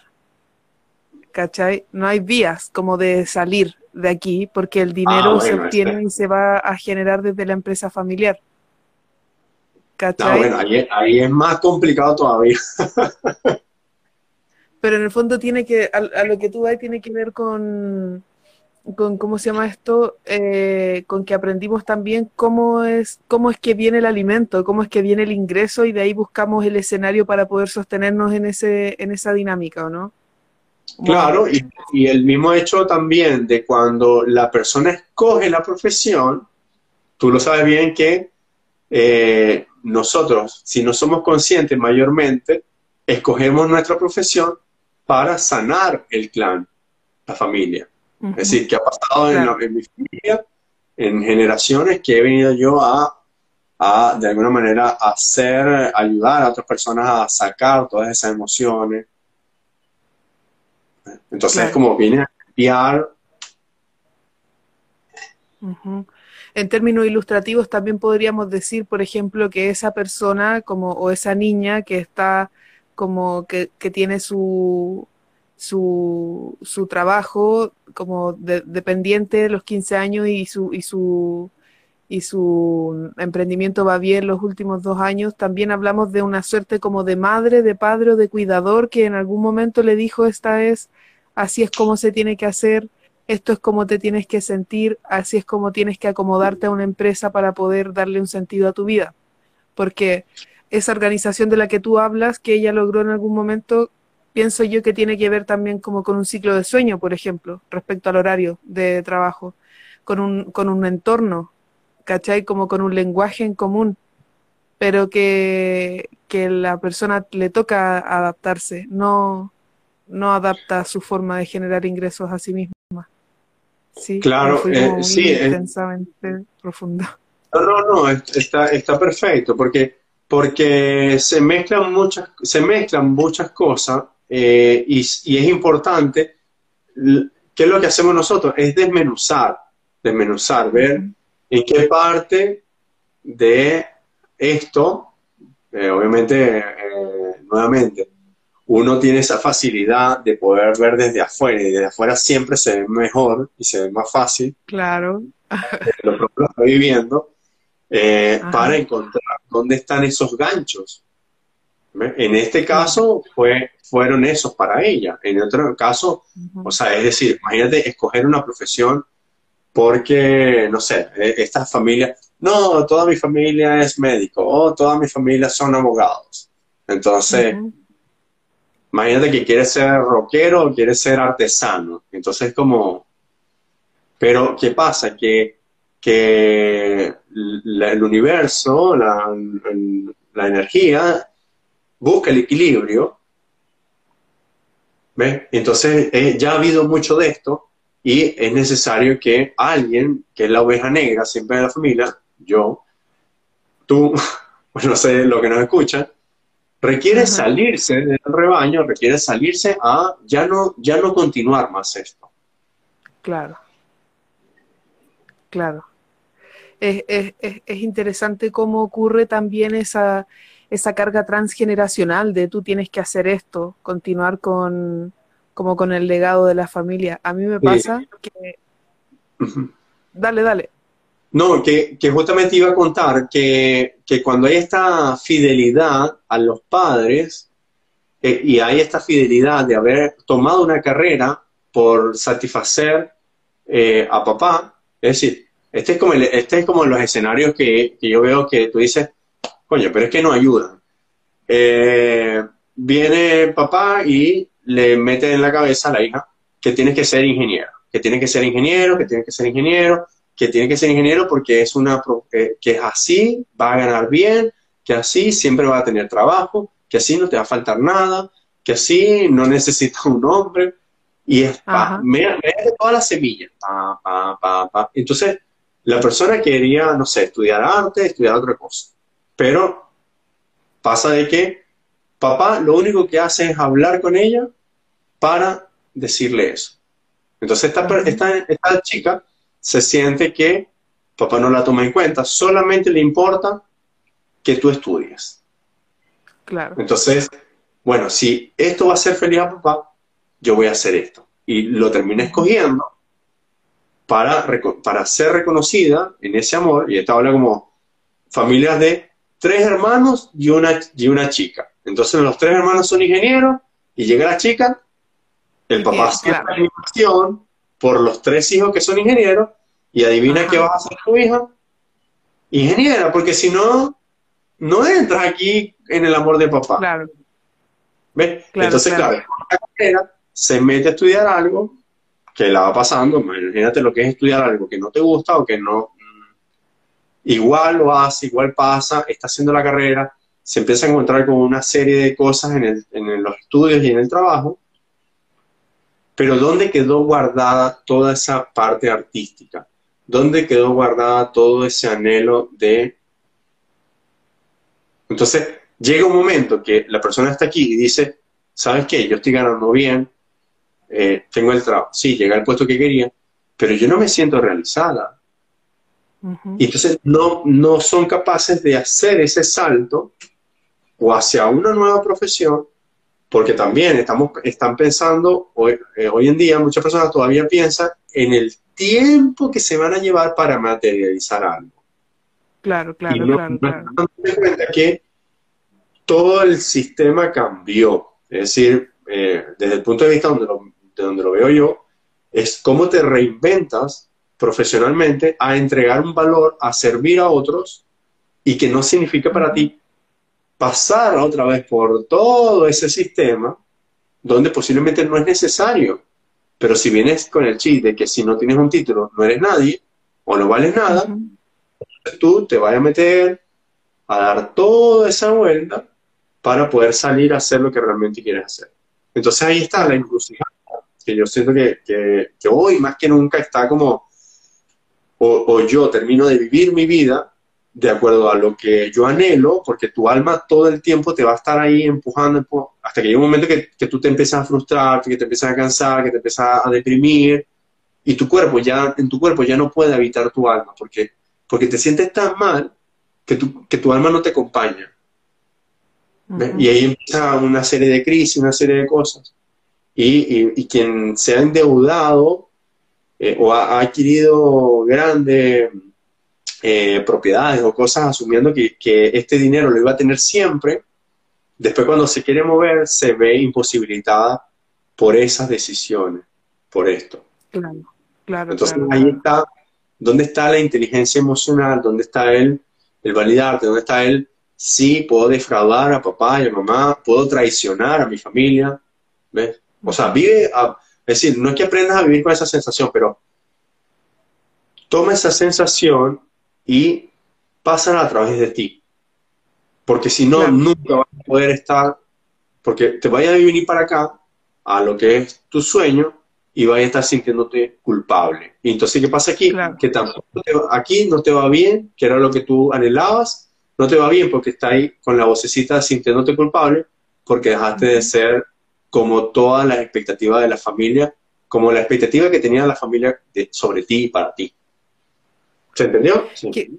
Súper, y qué interesante lo que acabáis de decir, Miguel, porque eso también me hace pensar como en el peso del vínculo, ¿cachai? ¿Por qué en el fondo lo, profesional pesa el vínculo? Porque hay una necesidad de afecto, de pertenencia, ¿cachai? Que tenemos por condición de mamíferos que vamos a necesitar suplir en, primer, en, primero, en nuestros primeros estadios, antes de llegar a ser profesionales. ¿Cachai? Y es desde ese vínculo, es mediante ese vínculo en donde la información llegó a nosotros y se canalizó y se ancló de alguna u otra forma.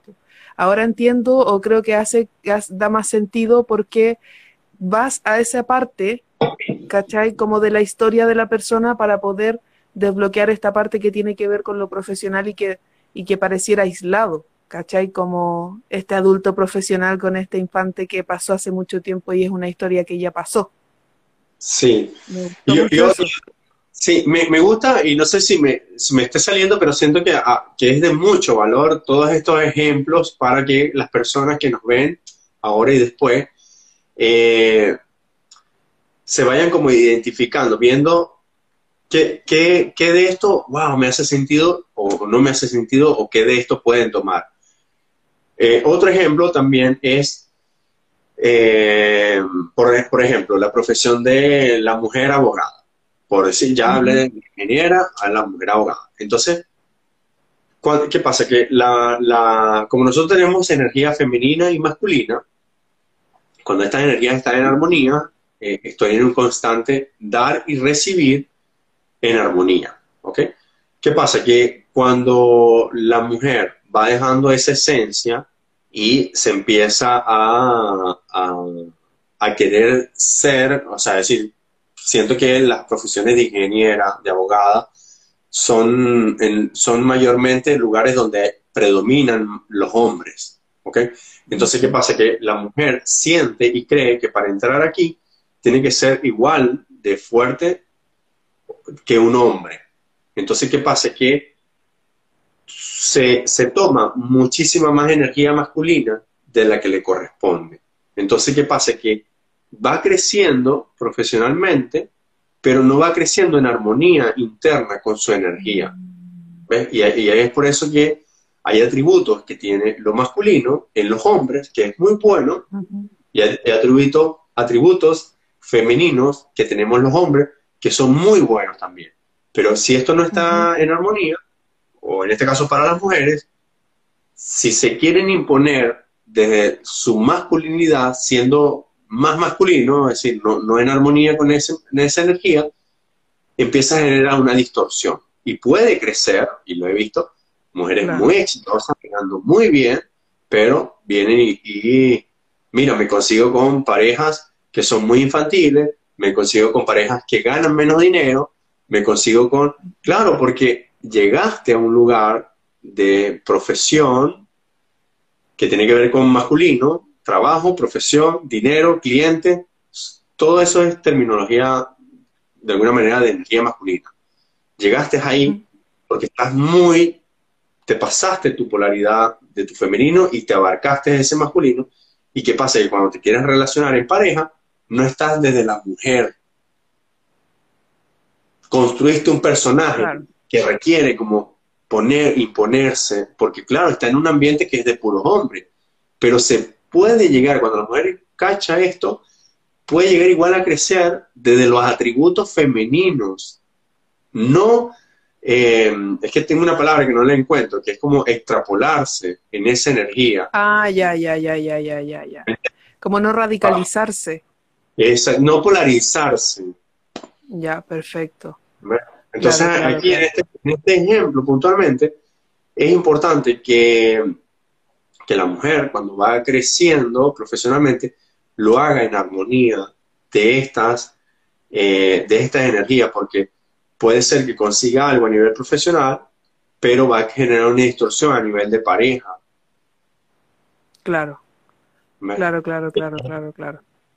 Y aquí es porque para que, para que la relación, en este caso, la relación vaya bien, eh, requiere que haya, yo siempre explico como la mujer tiene que estar en el 49% de su masculino para que el hombre esté en el 51% de ese, o sea, es decir, el, hombre que es la pareja hombre, sea realmente el hombre, cumpla ese rol y, ah, y no lo de roles como de tareas, sino tiene que ver para que exista. El, flujo energético, claro. el flujo energético, para que pueda haber pasión dentro de la relación. Que como el amor, el, ese forcejeo rico que ocurre eh, cuando fluyen estas dos energías. Claro, y, y sabéis que a veces pasa que, las personas como que llegan a atenderse, como que no, no pueden hacer bien esa relación, pues. No pueden como enlazar la vida profesional con la vida eh, emocional, ¿cachai? Como en ningún aspecto. Claro, sí, sí, ¿no? Y, que, y que imagínate que yo que lo trabajo, yo también, a mí me pasa la cuenta, yo el 90% de, de, de, las personas de mis redes y de las que yo atiendo son mujeres.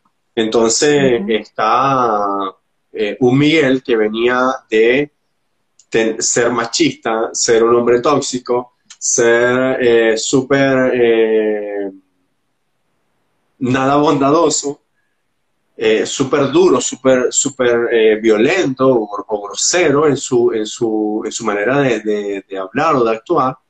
Y este, hoy en día, entonces me voy a, me voy a, a, trabajar mi parte emocional, me voy sanando, eh, creo este, este trabajo de terapias, me empiezo a conectar con, con, con, con mi femenino, con mi sensibilidad, con mi ternura. Y si yo me extrapolo con mi femenino, entonces mi pareja me empieza como a mostrar que es más masculina, en acciones o cosas y, es como, hey, ¿me entiendes? Es decir, eh, hey, ponte, ponte en equilibrio con tu energía para que pueda, para yo poder ver afuera lo que a mí me gusta ver. Porque si no, y es decir, cuando, cuando tenemos conciencia de eso, sabemos jugar con esta energía, donde eh, mi pareja eh, puede, sí, puede tomar eh, como la dirección, pero, pero, pero también la tomo yo. Yo también puedo recibir y ella también puede recibir. ¿Ves, ves, que, ves que ocurre? Que no es que siempre tiene que ser, pero si soy consciente. Es dinámico. Cuando veo afuera, me hago cargo, porque si no, dejamos de crecer. Entonces es, importante que yo entre que imagínate en una semana veo, no sé, 11 mujeres hablando de emociones, de amor, de, yo requiero en mis actividades hacer cosas que me conecten con mi masculino. Claro, claro, justamente. ¿Me entiendes? Eh, y ahí está, no sé, juntarse con amigos, eh, hacer deporte, eh, salir a correr, no sé, ver, cosas que me gustan a mí, pero, pero ah, hay, muy, hay ejercicios de yoga, hay meditaciones, hay cosas, pero se trata de eso, que cuando, cuando ya lo estás viendo afuera, o cuando ya estás como en conflicto y en caos, dice, hey, esto se está generando hace mucho tiempo y no estás atendiendo las causas. Claro. Claro, sabéis que, bueno, como un poco al lado de las causas, eh, hablando de esto del flujo de las energías como femeninas y masculinas y cómo, cómo, se, cómo se mueven en la relación de pareja, pero cómo también se mueven en el ámbito profesional, pienso en las personas no binarias, por ejemplo, y en la capacidad que se puede lograr con solo poder, poder gobernar la energía femenina y masculina en la corporalidad y en, la, en el ser, cómo eso impacta también en, en, lo profesional, ¿cachai? Como en el desempeño, ese equilibrio energético que tiene que ver más allá de, de una estética como asociada a un tipo de como estereotipo femenino-masculino, sino que con la gestión de esas, de esas energías. ¿Cómo, ¿Qué pensáis tú al respecto? ¿Cómo, qué, qué, bondad hay ahí? ¿Qué, como para que rescatemos? Mira, no, no, sé si, no sé si responde puntualmente a la pregunta, pero yo siento que eh, cuando, cuando tenemos conciencia de, de, este equilibrio, eh, sabemos dónde, dónde y cuándo usarla. ¿Ves? ¿Dónde y cuándo usarla? Y, a veces yo me veo eh, justamente que hablo muchísimo de emociones, hablo muchísimo de amor, de ternura, de no sé qué cosa, pero no el amor romantizado, sino como el, poder hablar con amor, el poder ver con amor, el poder escuchar con amor. Eh, quizás frente a otros hombres eh, pudiera generar como desagrado, pudiera generar rechazo, pudiera generar, de hecho hay hombres que temen incluso que sus parejas tomen eh, acompañamiento o se trabajen emocionalmente, porque sabe que la, sabe que, que la mujer la, la, van a perder, la van a cambiar, va a pasar algo, y, y ellos, como están tan rígidos en sus posiciones, no van a saber qué hacer. Entonces ahí se pone en, la fuerza. Y me fui para otro lado, pero voy a, voy a tu respuesta, que eh, cuando yo he visto eso, cuando yo he visto eso, eh, simplemente soy nomás. Soy nomás. Yo, yo, o sea, decir, hay una, hay una construcción emocional que no requiero demostrarle nada a nadie. O sea, me permito ser como quiera ser, incluso cuando, cuando veo que, que, está ese machismo súper fuerte en algún lugar. Y, y, yo sé que con una frase yo, yo derrumbo esa, ese, esa, esa sutileza, como de, mira, se puede ser igual de, de varón, igual de viril, y ser tierno, o ser cuidadoso, o ser amoroso, o ser lo que, lo que sientes que, esté ahí. Entonces ahí eh, hay mujeres que son como la mano derecha del jefe y dirigen y, y llegan a sus casas y son buenas, o sea, como no buenas esposas, pero sí como está ese rol rico de con su pareja. Entonces, eso es como que yo siento verdaderamente que, que el éxito eh, es esa construcción que, que, es muy sana internamente, donde voy usando mis cualidades y mis dones, donde, donde están para usarlos. Y ahí viene el, que, el, que, el que no hemos hablado, que es tan importante. ¿Cuántas cosas he llegado a construir desde el ego? Yo creo que casi todo lo hacemos desde el ego. Claro, Pero ahí está, el ser, el ser consciente. Quien quiere crecer porque es un anhelo del ego, difícilmente le cuesta muchísimo conseguirlo. Y, y, y llega un momento que es decir, yo, yo me he pillado muchas veces eh, queriendo construirme, eh, queriendo crecer desde el ego. Y en el momento que me doy cuenta, hay que llegar, desarmar, estructurar. Pero es, lo que te decía, va a ser, si no está en mí la virtud de la bondad, entonces ¿cómo entregas algo que le pueda servir a las otras personas? Si yo estoy aquí con la mente, no, mire, que quiero que, eh, que la gente vea no sé qué cosa, quiero que yo, yo me pierdo en, muchas otras cosas y no en lo importante. Claro.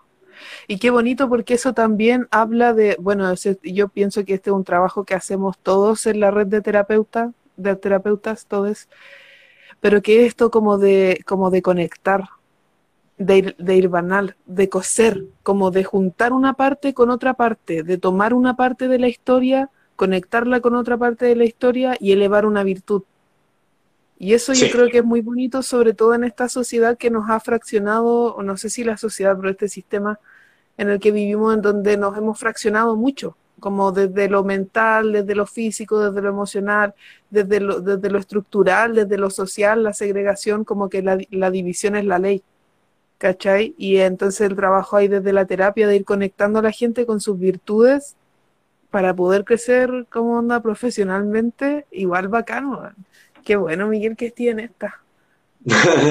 sí, ¿no? Y, fue, y, y, son esas cosas que a veces, como te decía, porque es una mezcla. Yo, yo, yo decía, eh, porque yo antes hacía un trabajo de canalización de emociones y veía millones de casos de muchas cosas, este, y llegó un momento que quería crecer y entonces me decían, mira, pero es que eh, es importante que focalices la información porque vas a saber a quién le estás hablando y puedes entregar un contenido mucho más explícito.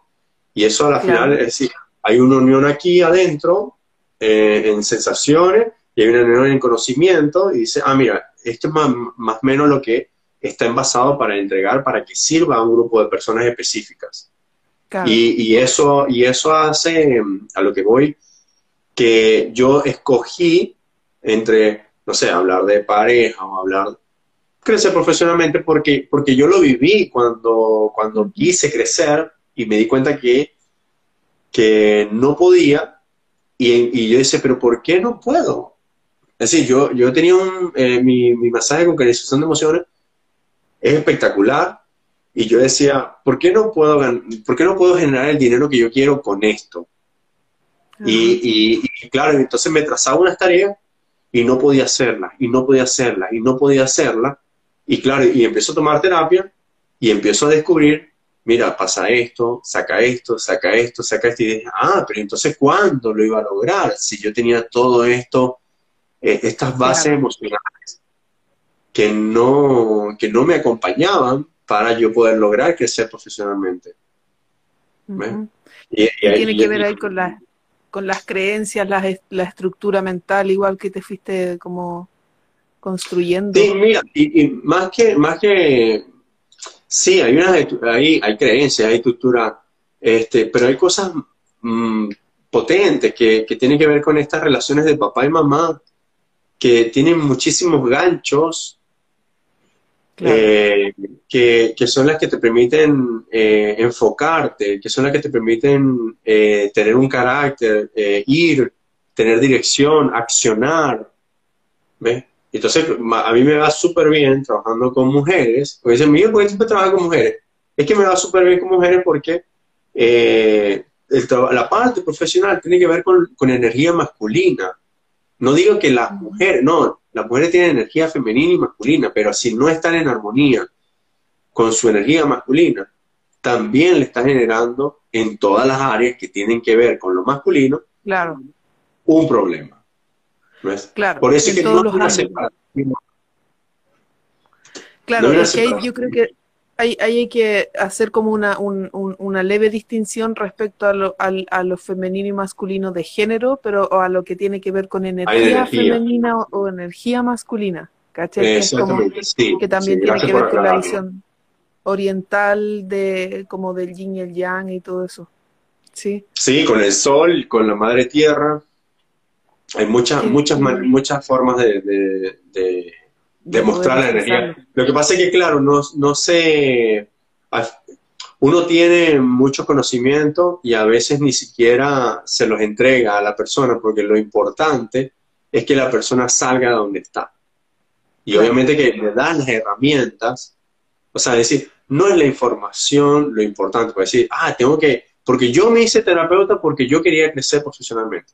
Imagínate, o sea, imagínate que, que yo veía que yo me sentía capaz de hacer cualquier cosa y en ninguna de las cosas que yo hacía yo me sentía pleno.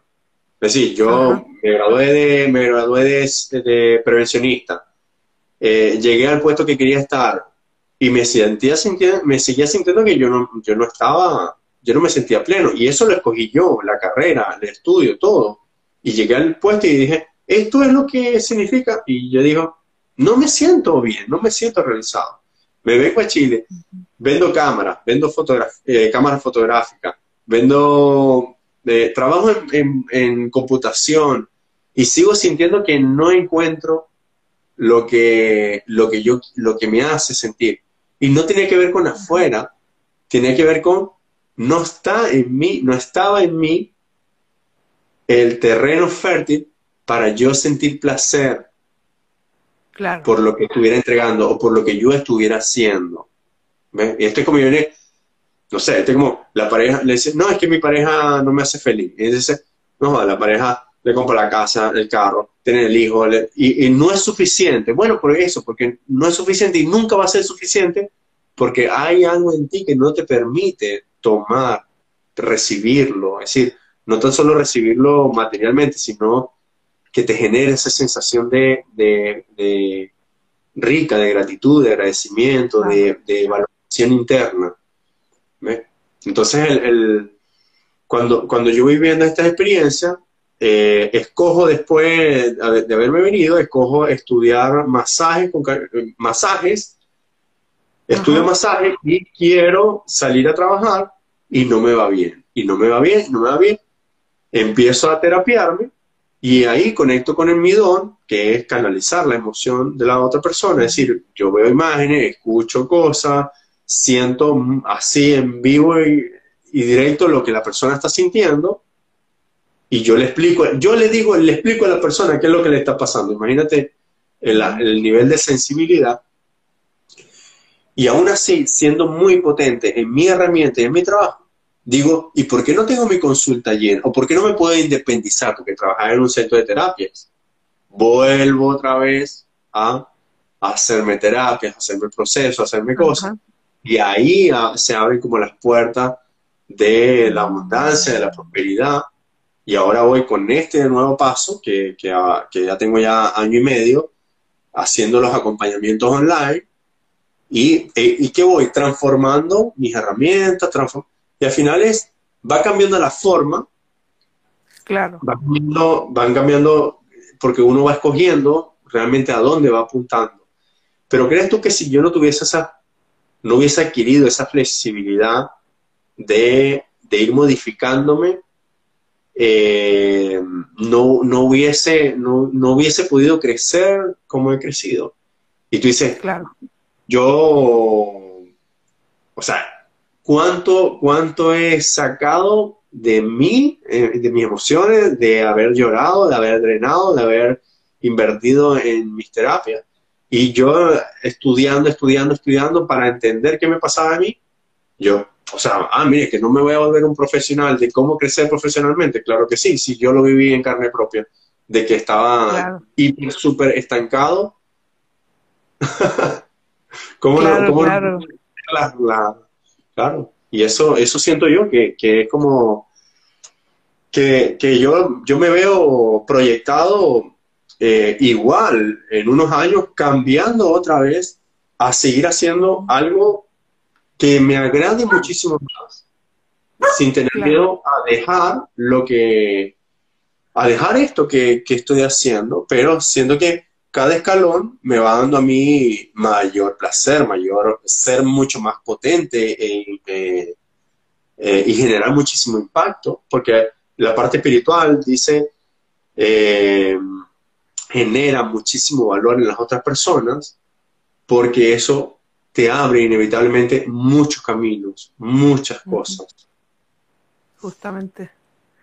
qué, interesante. Estás en un trabajo y estás mecanizado, tarea, tarea, tarea, tarea, tarea, tarea, o estás pensando en emprendimiento y lo único que estás pensando en hacer dinero, no, no hay propósito, no hay conexión contigo, no hay amor en lo que estás haciendo. ¿Ves? Y tú puedes ser no importa lo que hagas, es la emoción con la que lo hagas. Y todo se, impregna, todo se impregna de tu emoción, tu casa, tu cama, tu trabajo, la calle por donde pasas, ¿dónde estás poniendo el foco? ¿Qué estás viendo? ¿Qué estás sintiendo? ¿Por qué estás sintiendo eso? Claro, ¿por qué elegimos también sentir eso? Sí. Porque hay una parte que, que, que, elige sintonizar ahí, ¿cachai? Una que no quiere, pero hay otra que elige ahí hacer como el imán. Sí, el personaje del, del el personaje castigador que pudieras tener o el personaje de inferioridad que pudieras tener. sí. Claro. Qué bacán que Oye, las chicas yo, a mí me gusta que las chicas pregunten y aquí está Héctor también.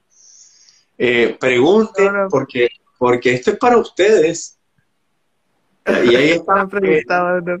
El, ser vulnerable eh, es una virtud maravillosa que nos permite también poder tomar de, y aquí, como yo siempre lo digo, esto es para la gente, esto es para ustedes. Y cuando uno se abre a, a recibir o a mostrar, lo que una persona comenta le sirve a muchas otras.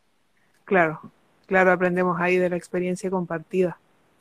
Oye, y qué bacán igual como lo que compartiste recién, como este tránsito que hiciste, esta vuelta que hiciste para trabajar con gente, ¿cachai? Como, como estos estadios en donde estuviste con insatisfacción, pero que en el fondo te llevaron a poder reconocer cómo mutar tu realidad para poder como trabajar y, y, crecer en lo, que, en lo que a ti te interesaba y poder ayudar a las demás personas. Qué, qué bacán, me gusta como porque yo siento que, a todos nos ocurre algo así, ¿cachai? Todos, todos nos damos una, una vuelta un poco, algunos, algunos la hacen un poco más corta, pero nos damos una vuelta para poder caer en eso, ¿cachai? Y qué bacán igual que, que estemos en este camino y bueno, como te dije anteriormente, Este igual es un espacio, una tribuna para que para que podamos compartirnos y antes de ir cerrando, aquí Siki666 dijo, me frustro con facilidad, ¿cómo utilizarlo a mi favor? Muchas gracias.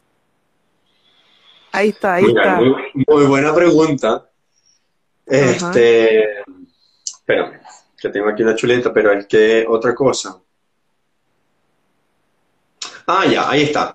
Eh, esta es una carta de virtud que saqué para hoy.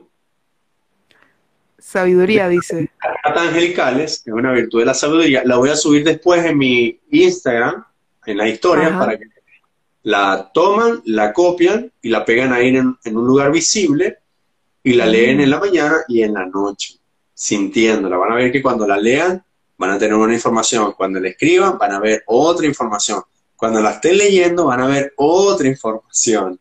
¿Ok? Pero voy a, esto. Eh, es decir, dice, me fruto con facilidad. Está varios detonantes generándote rabia. No los atiendo, no los atiendo, no los atiendo. ¿Y qué pasa? Que estoy como una olla de presión. Entonces creo que es cuando dice, porque, porque está ese detonador, es decir, hay muchas, si, si hay en ti varias cosas que te están como, son como estas pullitas que te están eh, molestando y tú no las atiendes, llega un momento que ya estás como una olla de presión y después pasa una tontera y tú estallas. Entonces tú dices, me frustro con facilidad. ¿Cómo, cómo, usar, cómo utilizar esto a mi favor? Más que, más que usarlo a favor, yo diría es con respecto a qué te sientes frustrada y qué cosas están generando en ti malestar. Y esto es como una manera que yo voy ordenando de como de menor a mayor. ¿Cuáles son todas las cosas que me generan frustración e irlas atendiendo idealmente de menor a mayor? Aunque a veces, cuando obviamente que lo que hago yo es como decir, pueden haber 10 cosas y 5, tomando 5 cosas solucionan las otras cosas. ¿ves? Que es lo importante como de hilar más fino, de ir más profundo. ¿Ok? Eh, ¿Cómo usarlo a mi favor? Me frustro con facilidad. Mira, yo te diría que me nace aquí ahorita es, en el momento que te ocurra la frustración, pregúntate, ¿qué quiero hacer? ¿A dónde quiero ir? ¿Dónde quiero estar? Y haz eso en ese momento. Es decir, como que te frustraste, pregúntate qué quieres hacer, dónde quieres estar, qué es lo que te provoca. Y sale de ahí, de ese, de ese lugar o de ese momento, eh, a ver qué pasa. ¿Ok? Pero yo siento muchas veces que lo que nos molesta no es realmente lo que nos molesta. claro, claro, está solapado. Exactamente, exactamente. No sé si a que 666 le, le parece esa respuesta, le hace, le, hace sentido o, siente que está respondida. Porque lo otro que, que, conecté aquí fue eh, cuando, no, cuando, cuando no estamos haciendo las cosas con amor, nos frustramos fácilmente. Porque no estamos siendo amorosos con nosotros mismos y no estamos siendo amorosos con lo que estamos entregando. Entonces, ¿qué, qué, qué está en mí? Ahí generándome la sensación como de olla de presión para frustrarte. Y lo otro también es es que tú identificas, no sé, son estas cinco cosas que me, tienen frustrada. ¿Cuánto tiempo te vas a dar a ti misma, contigo, para solucionarlo? Y si no lo solucionas en ese tiempo, ¿qué decides hacer por ti y para ti?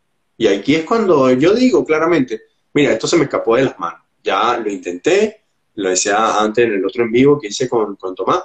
Mira, primero, yo tengo una situación, la intento solucionar yo. Un tiempo. Y si en, un determinado tiempo siento que no lo consigo, por eso es que uno tiene que tener claridad de qué proceso está viviendo. Cuando uno se mete en muchas cosas al mismo tiempo, eh, no se da cuenta cuál es el aprendizaje que tiene que hacer. Entonces, este, este ralentizar un poco tus procesos, cerrar un poco algunas llaves, es decir, no puedes emprender, empezar una relación de pareja, comprar un departamento, y, o sea, estás generando muchísimas instancias que te generan estrés, no lo estás disfrutando, cuando estos tres escenarios que di deberían ser para nosotros estar felices y contentos. Voy al otro. Eh, cuando anoto eh, cuáles son esas cosas que me frustran, dedícate por lo menos una semana a, ver, a trabajar en una. Y eso te da como claridad y percepción de tiempo. Tiempo, claro. Es decir, mira, esta semana voy a trabajar esto. ¿Qué me pasa con esto? La otra semana voy a trabajar con esto. ¿Ves? Y así, como que de alguna manera a la mente hay que darle los tiempos, usarlos a favor, para que eh, descansar un poco. Si en ese tiempo no lo logro conseguir, ¿a quién voy a buscar para que me ayude? Y también, quizás muchas de esas cosas, porque me, me está llegando aquí, es, estoy casi seguro que más de la mitad ni siquiera son cosas que te corresponden o son tu responsabilidad. Y no sabes poner límite. Claro, entonces, eh, ay, pero es que no, no sé decir que no. Bueno, entonces el trabajo es en decir que no y dejar de hacerte cargo de la emoción del otro para, para, para frenar esto, porque ya el no saber decir que no tomó tantas cosas que cuando quieres hacer lo que tú quieres, eh, te frustras porque hay demasiada carga en ti para tú ir a fluir con ganas a eso que quieres hacer. Ahí, ahí, para complementar lo que dijiste, tomar unas las palabras de José eh, Manuel Astudillo en algún momento, José Miguel le iba a decir, José Manuel Astudillo, que habló una vez como que, que cuando nos frustramos es porque estamos en, en el adelante, ¿cachai? Como en el futuro, estamos allá no estamos entendiendo el proceso que estamos que, que, tenemos que llevar para que ese resultado sea como tenga que ser, ¿cachai? Como entendiendo que lo que, lo que, que lo que acaba de pasar también es, eh, es parte de ese proceso. Y entonces a mí me ha servido mucho como al momento de frustrarme también decir como ya, es como que estoy adelante, pues, ¿cachai? Como este es el ah, ya el ¿cachai? Como que quiero rápido, entonces... No, mira, ese, ese es, eh, y te agradezco que lo traigas aquí al, al en vivo, porque, claro, no conocemos nuestro ritmo interno, damos por hecho que deberíamos saber hacer y que nos resulten todas las cosas, y no, es decir, estamos pendientes del resultado, eh, del mañana, del futuro, y no, no nos estamos conociendo nosotros cuál es el ritmo de ese proceso para ti, para contigo, y tú aprender a vivirlo. Claro, claro. Muchas gracias. Qué bueno. Ahí agradecido sí que bajo 666. Oye, y ya que hemos llegado a este buen, a este buen punto, te cuento que llevamos una hora 52 minutos del año. ¡Wow! Pero nada, ha estado maravilloso. Yo lo he disfrutado muchísimo. Espero que las personas que nos también Las que nos, vieron y nos verán. sí, pues, oye, y entonces como ya para ir cerrando, no sé si es que quieres agregar algo más. Eh, nada, que se atrevan, que si sienten que a mí me encanta, yo creo en las personas que quieren servir, apoyar, ayudar, sentirse útiles, es decir, más que sentirse útiles, es decir, siento que eh, muchas almas hemos venido aquí a, a, través de lo que hacemos, a generar un impacto eh, de armonía. Es decir, cuando tomo conciencia de qué estoy haciendo, del por qué lo estoy haciendo, de, una parte un poco más espiritual, eh, me vivo los procesos completamente distintos y hasta siento un apoyo mágico, como lo quieras llamar, que está a tu favor. Y eso requiere de de silencio, de ir a entrar y que básicamente yo, yo entrego esas herramientas o ese acompañamiento para que lo que sea que quieras construir o lo que sea para ti crecer profesionalmente, lo vivas desde una energía distinta, lo vivas como yo pongo este ejemplo que, era para mí. Para mí, antes de, de hacerme mis trabajos, era como andar en bicicleta con los neumáticos pinchados. Así, así sentía yo que andaba en mi vida. Y yo veía que los demás andaban, todo les funcionaba, todo esto, todo lo otro, y yo decía, pero si, si, si yo soy bueno, ¿por qué me pasan estas cosas o por qué no puedo crecer? y ahí voy justamente a hacer este trabajo interno y ahí sentí que realmente pasé de, como andar en los cauchos pinchados a andar en una pistera bien rico, disfrutando el viaje. Claro. Entonces siento que si tienes ese llamado a entregar, eh, porque, porque aquí se junta el, estar haciendo algo que, tú disfrutas o que, o que se te da bien, ya es un buen inicio, un buen comienzo para empezar a entregarlo. Y eh, cuando eres consciente de que quieres entregar lo mejor de ti y no te está saliendo como tú quieres y eres amoroso contigo, te abres a recibir el apoyo y la ayuda. Para que, porque, porque mi filosofía es esta, es si puedo servirle a una persona que quiere entregar su don, maravilloso. Yo, yo, yo estoy aquí para, para que a través de, de, mi luz tú también puedas brillar con tu propia luz y que nunca dependas de nadie, ni, ni de un terapeuta, ni de una pareja, pero, pero no de esa dependencia de, de no agradecimiento, sino como de, de tú tienes tu propia luz y lo que tú quieres entregar sirve a muchísimas personas. Entonces, eh, si yo soy ese aporte, a mí me genera, eh, y ahí viene como el egoísmo, pero, pero, pero se trata de esto, como de, mira, esto yo lo entrego porque yo sé que lo sé hacer bien.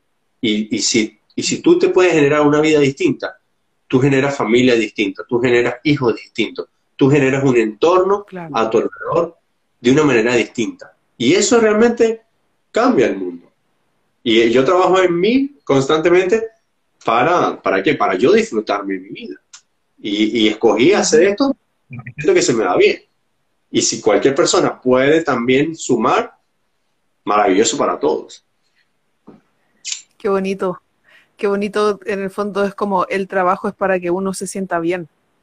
¿Cachai? Como el trabajo personal, el trabajo como eh, monetario, o sea, como que también tiene que ver con que uno se sienta bien. Y Miguel, para ya ir cerrando, ¿dónde la gente te puede encontrar? ¿Dónde se pueden comunicar contigo si quieren agendar una hora? ¿Cómo, cómo, cómo es la vía? Eh, te dejo la tribuna. Eh, estamos aquí en Miguel Emociones y eh, si sientes que este, este trabajo que hago yo puede ser para ti, me puedes pedir incluso, me escribes, me interesa yo te envío un enlace, hacemos una sesión gratuita. Imagínate tú, una sesión gratuita para conocer tu caso y ver qué te está limitando. Y si sientes que soy la persona que puede trabajar contigo, yo te muestro y te, te muestro de qué trata mi programa y cómo lo pudiera tomar. Miguel Emociones, ahí en este Instagram están videos, información, todo lo que, lo que, lo que hemos ido hablando. Ya saben, ahí pueden encontrarlo, arroba Miguel Emociones, para hacer consultas. Iba a decir una cosa más antes de cerrar, porque ya vamos para las dos horas, para que la gente no, evite escuchar el capítulo. Yo te doy las gracias a ti, Herbert. Yo te doy las ah. gracias a ti, porque de verdad que es maravilloso tu, tu, tu entrega y tu trabajo. O sea, no digo, yo nunca, yo evito decir la palabra trabajo, me gusta decir tu entrega, porque uno está entregando. Eh, yo había visto tus videos y decía, oye, ojalá tener una entrevista con, con así que gracias. Qué bueno. Te, voy a esperar en mi cuenta y yo te voy a hacer la entrevista a ti. ay, no, qué nervio. qué nervio. Sí, oye, igual estoy súper agradecido de que hayas venido como invitado, porque por sobre todo más allá de, de, lo que ocurrió acá en este, en este en vivo, ¿cachai? Como que llegaste a mi vida en un momento en donde también me replanteo mi situación como eh, profesional, laboral, de cómo quiero vivir, si con lo dependiente o solo independiente, entonces lo agradezco Caleta, como que espero también yo haberte aportado muchas cosas desde lo que sé, desde lo que hago, desde desde todo esto y también dejarte la, puerta abierta para que vuelvas otra vez a hablar con nosotros. vale, vale. vamos a ir desglosando y también para ti, Herbert, lo que, lo que sientas. Yo, yo me siento más llamado por, por una fuerza de la libertad. Porque, porque, yo, porque yo salía de, de, los trabajos y, y, me parecía tan injusto vivir de, de, esa manera o de la experiencia que yo, de la experiencia que yo tuve. Y yo dije un día, la vida no puede ser esto. Definitivamente la vida no puede ser esto. Y, ese planteamiento me hizo a mí, eh, a toda costa, llegar a, donde estoy hoy. Qué bueno. Así que, amante de libertad, si puedo brindarle para la, la viva, será maravilloso. Oh, qué bonito. Entonces, con este hermoso mensaje, Miguel, agradezco tu visita, agradezco todo lo que nos has transmitido y ya nos vamos, ¿ya? Así Gracias a las personas que nos acompañaron y como siempre, les pedimos que compartan la información porque también lo que resuena para ustedes resuena para muchas otras personas. Y, es esto, es información de, valor, de calidad, que, yo siento que, los terapeutas no lo están dando tan abierto. Y lo importante es tener la conciencia de qué está pasando dentro de mí. Cómo llevarte esto para ti. Justamente. Hacerlo a personalizar. Ya, bueno, estamos viendo en un nuevo capítulo de Venenosa Medicinas. Gracias por venir. Hasta luego. chao, nos vemos. Chao, chao.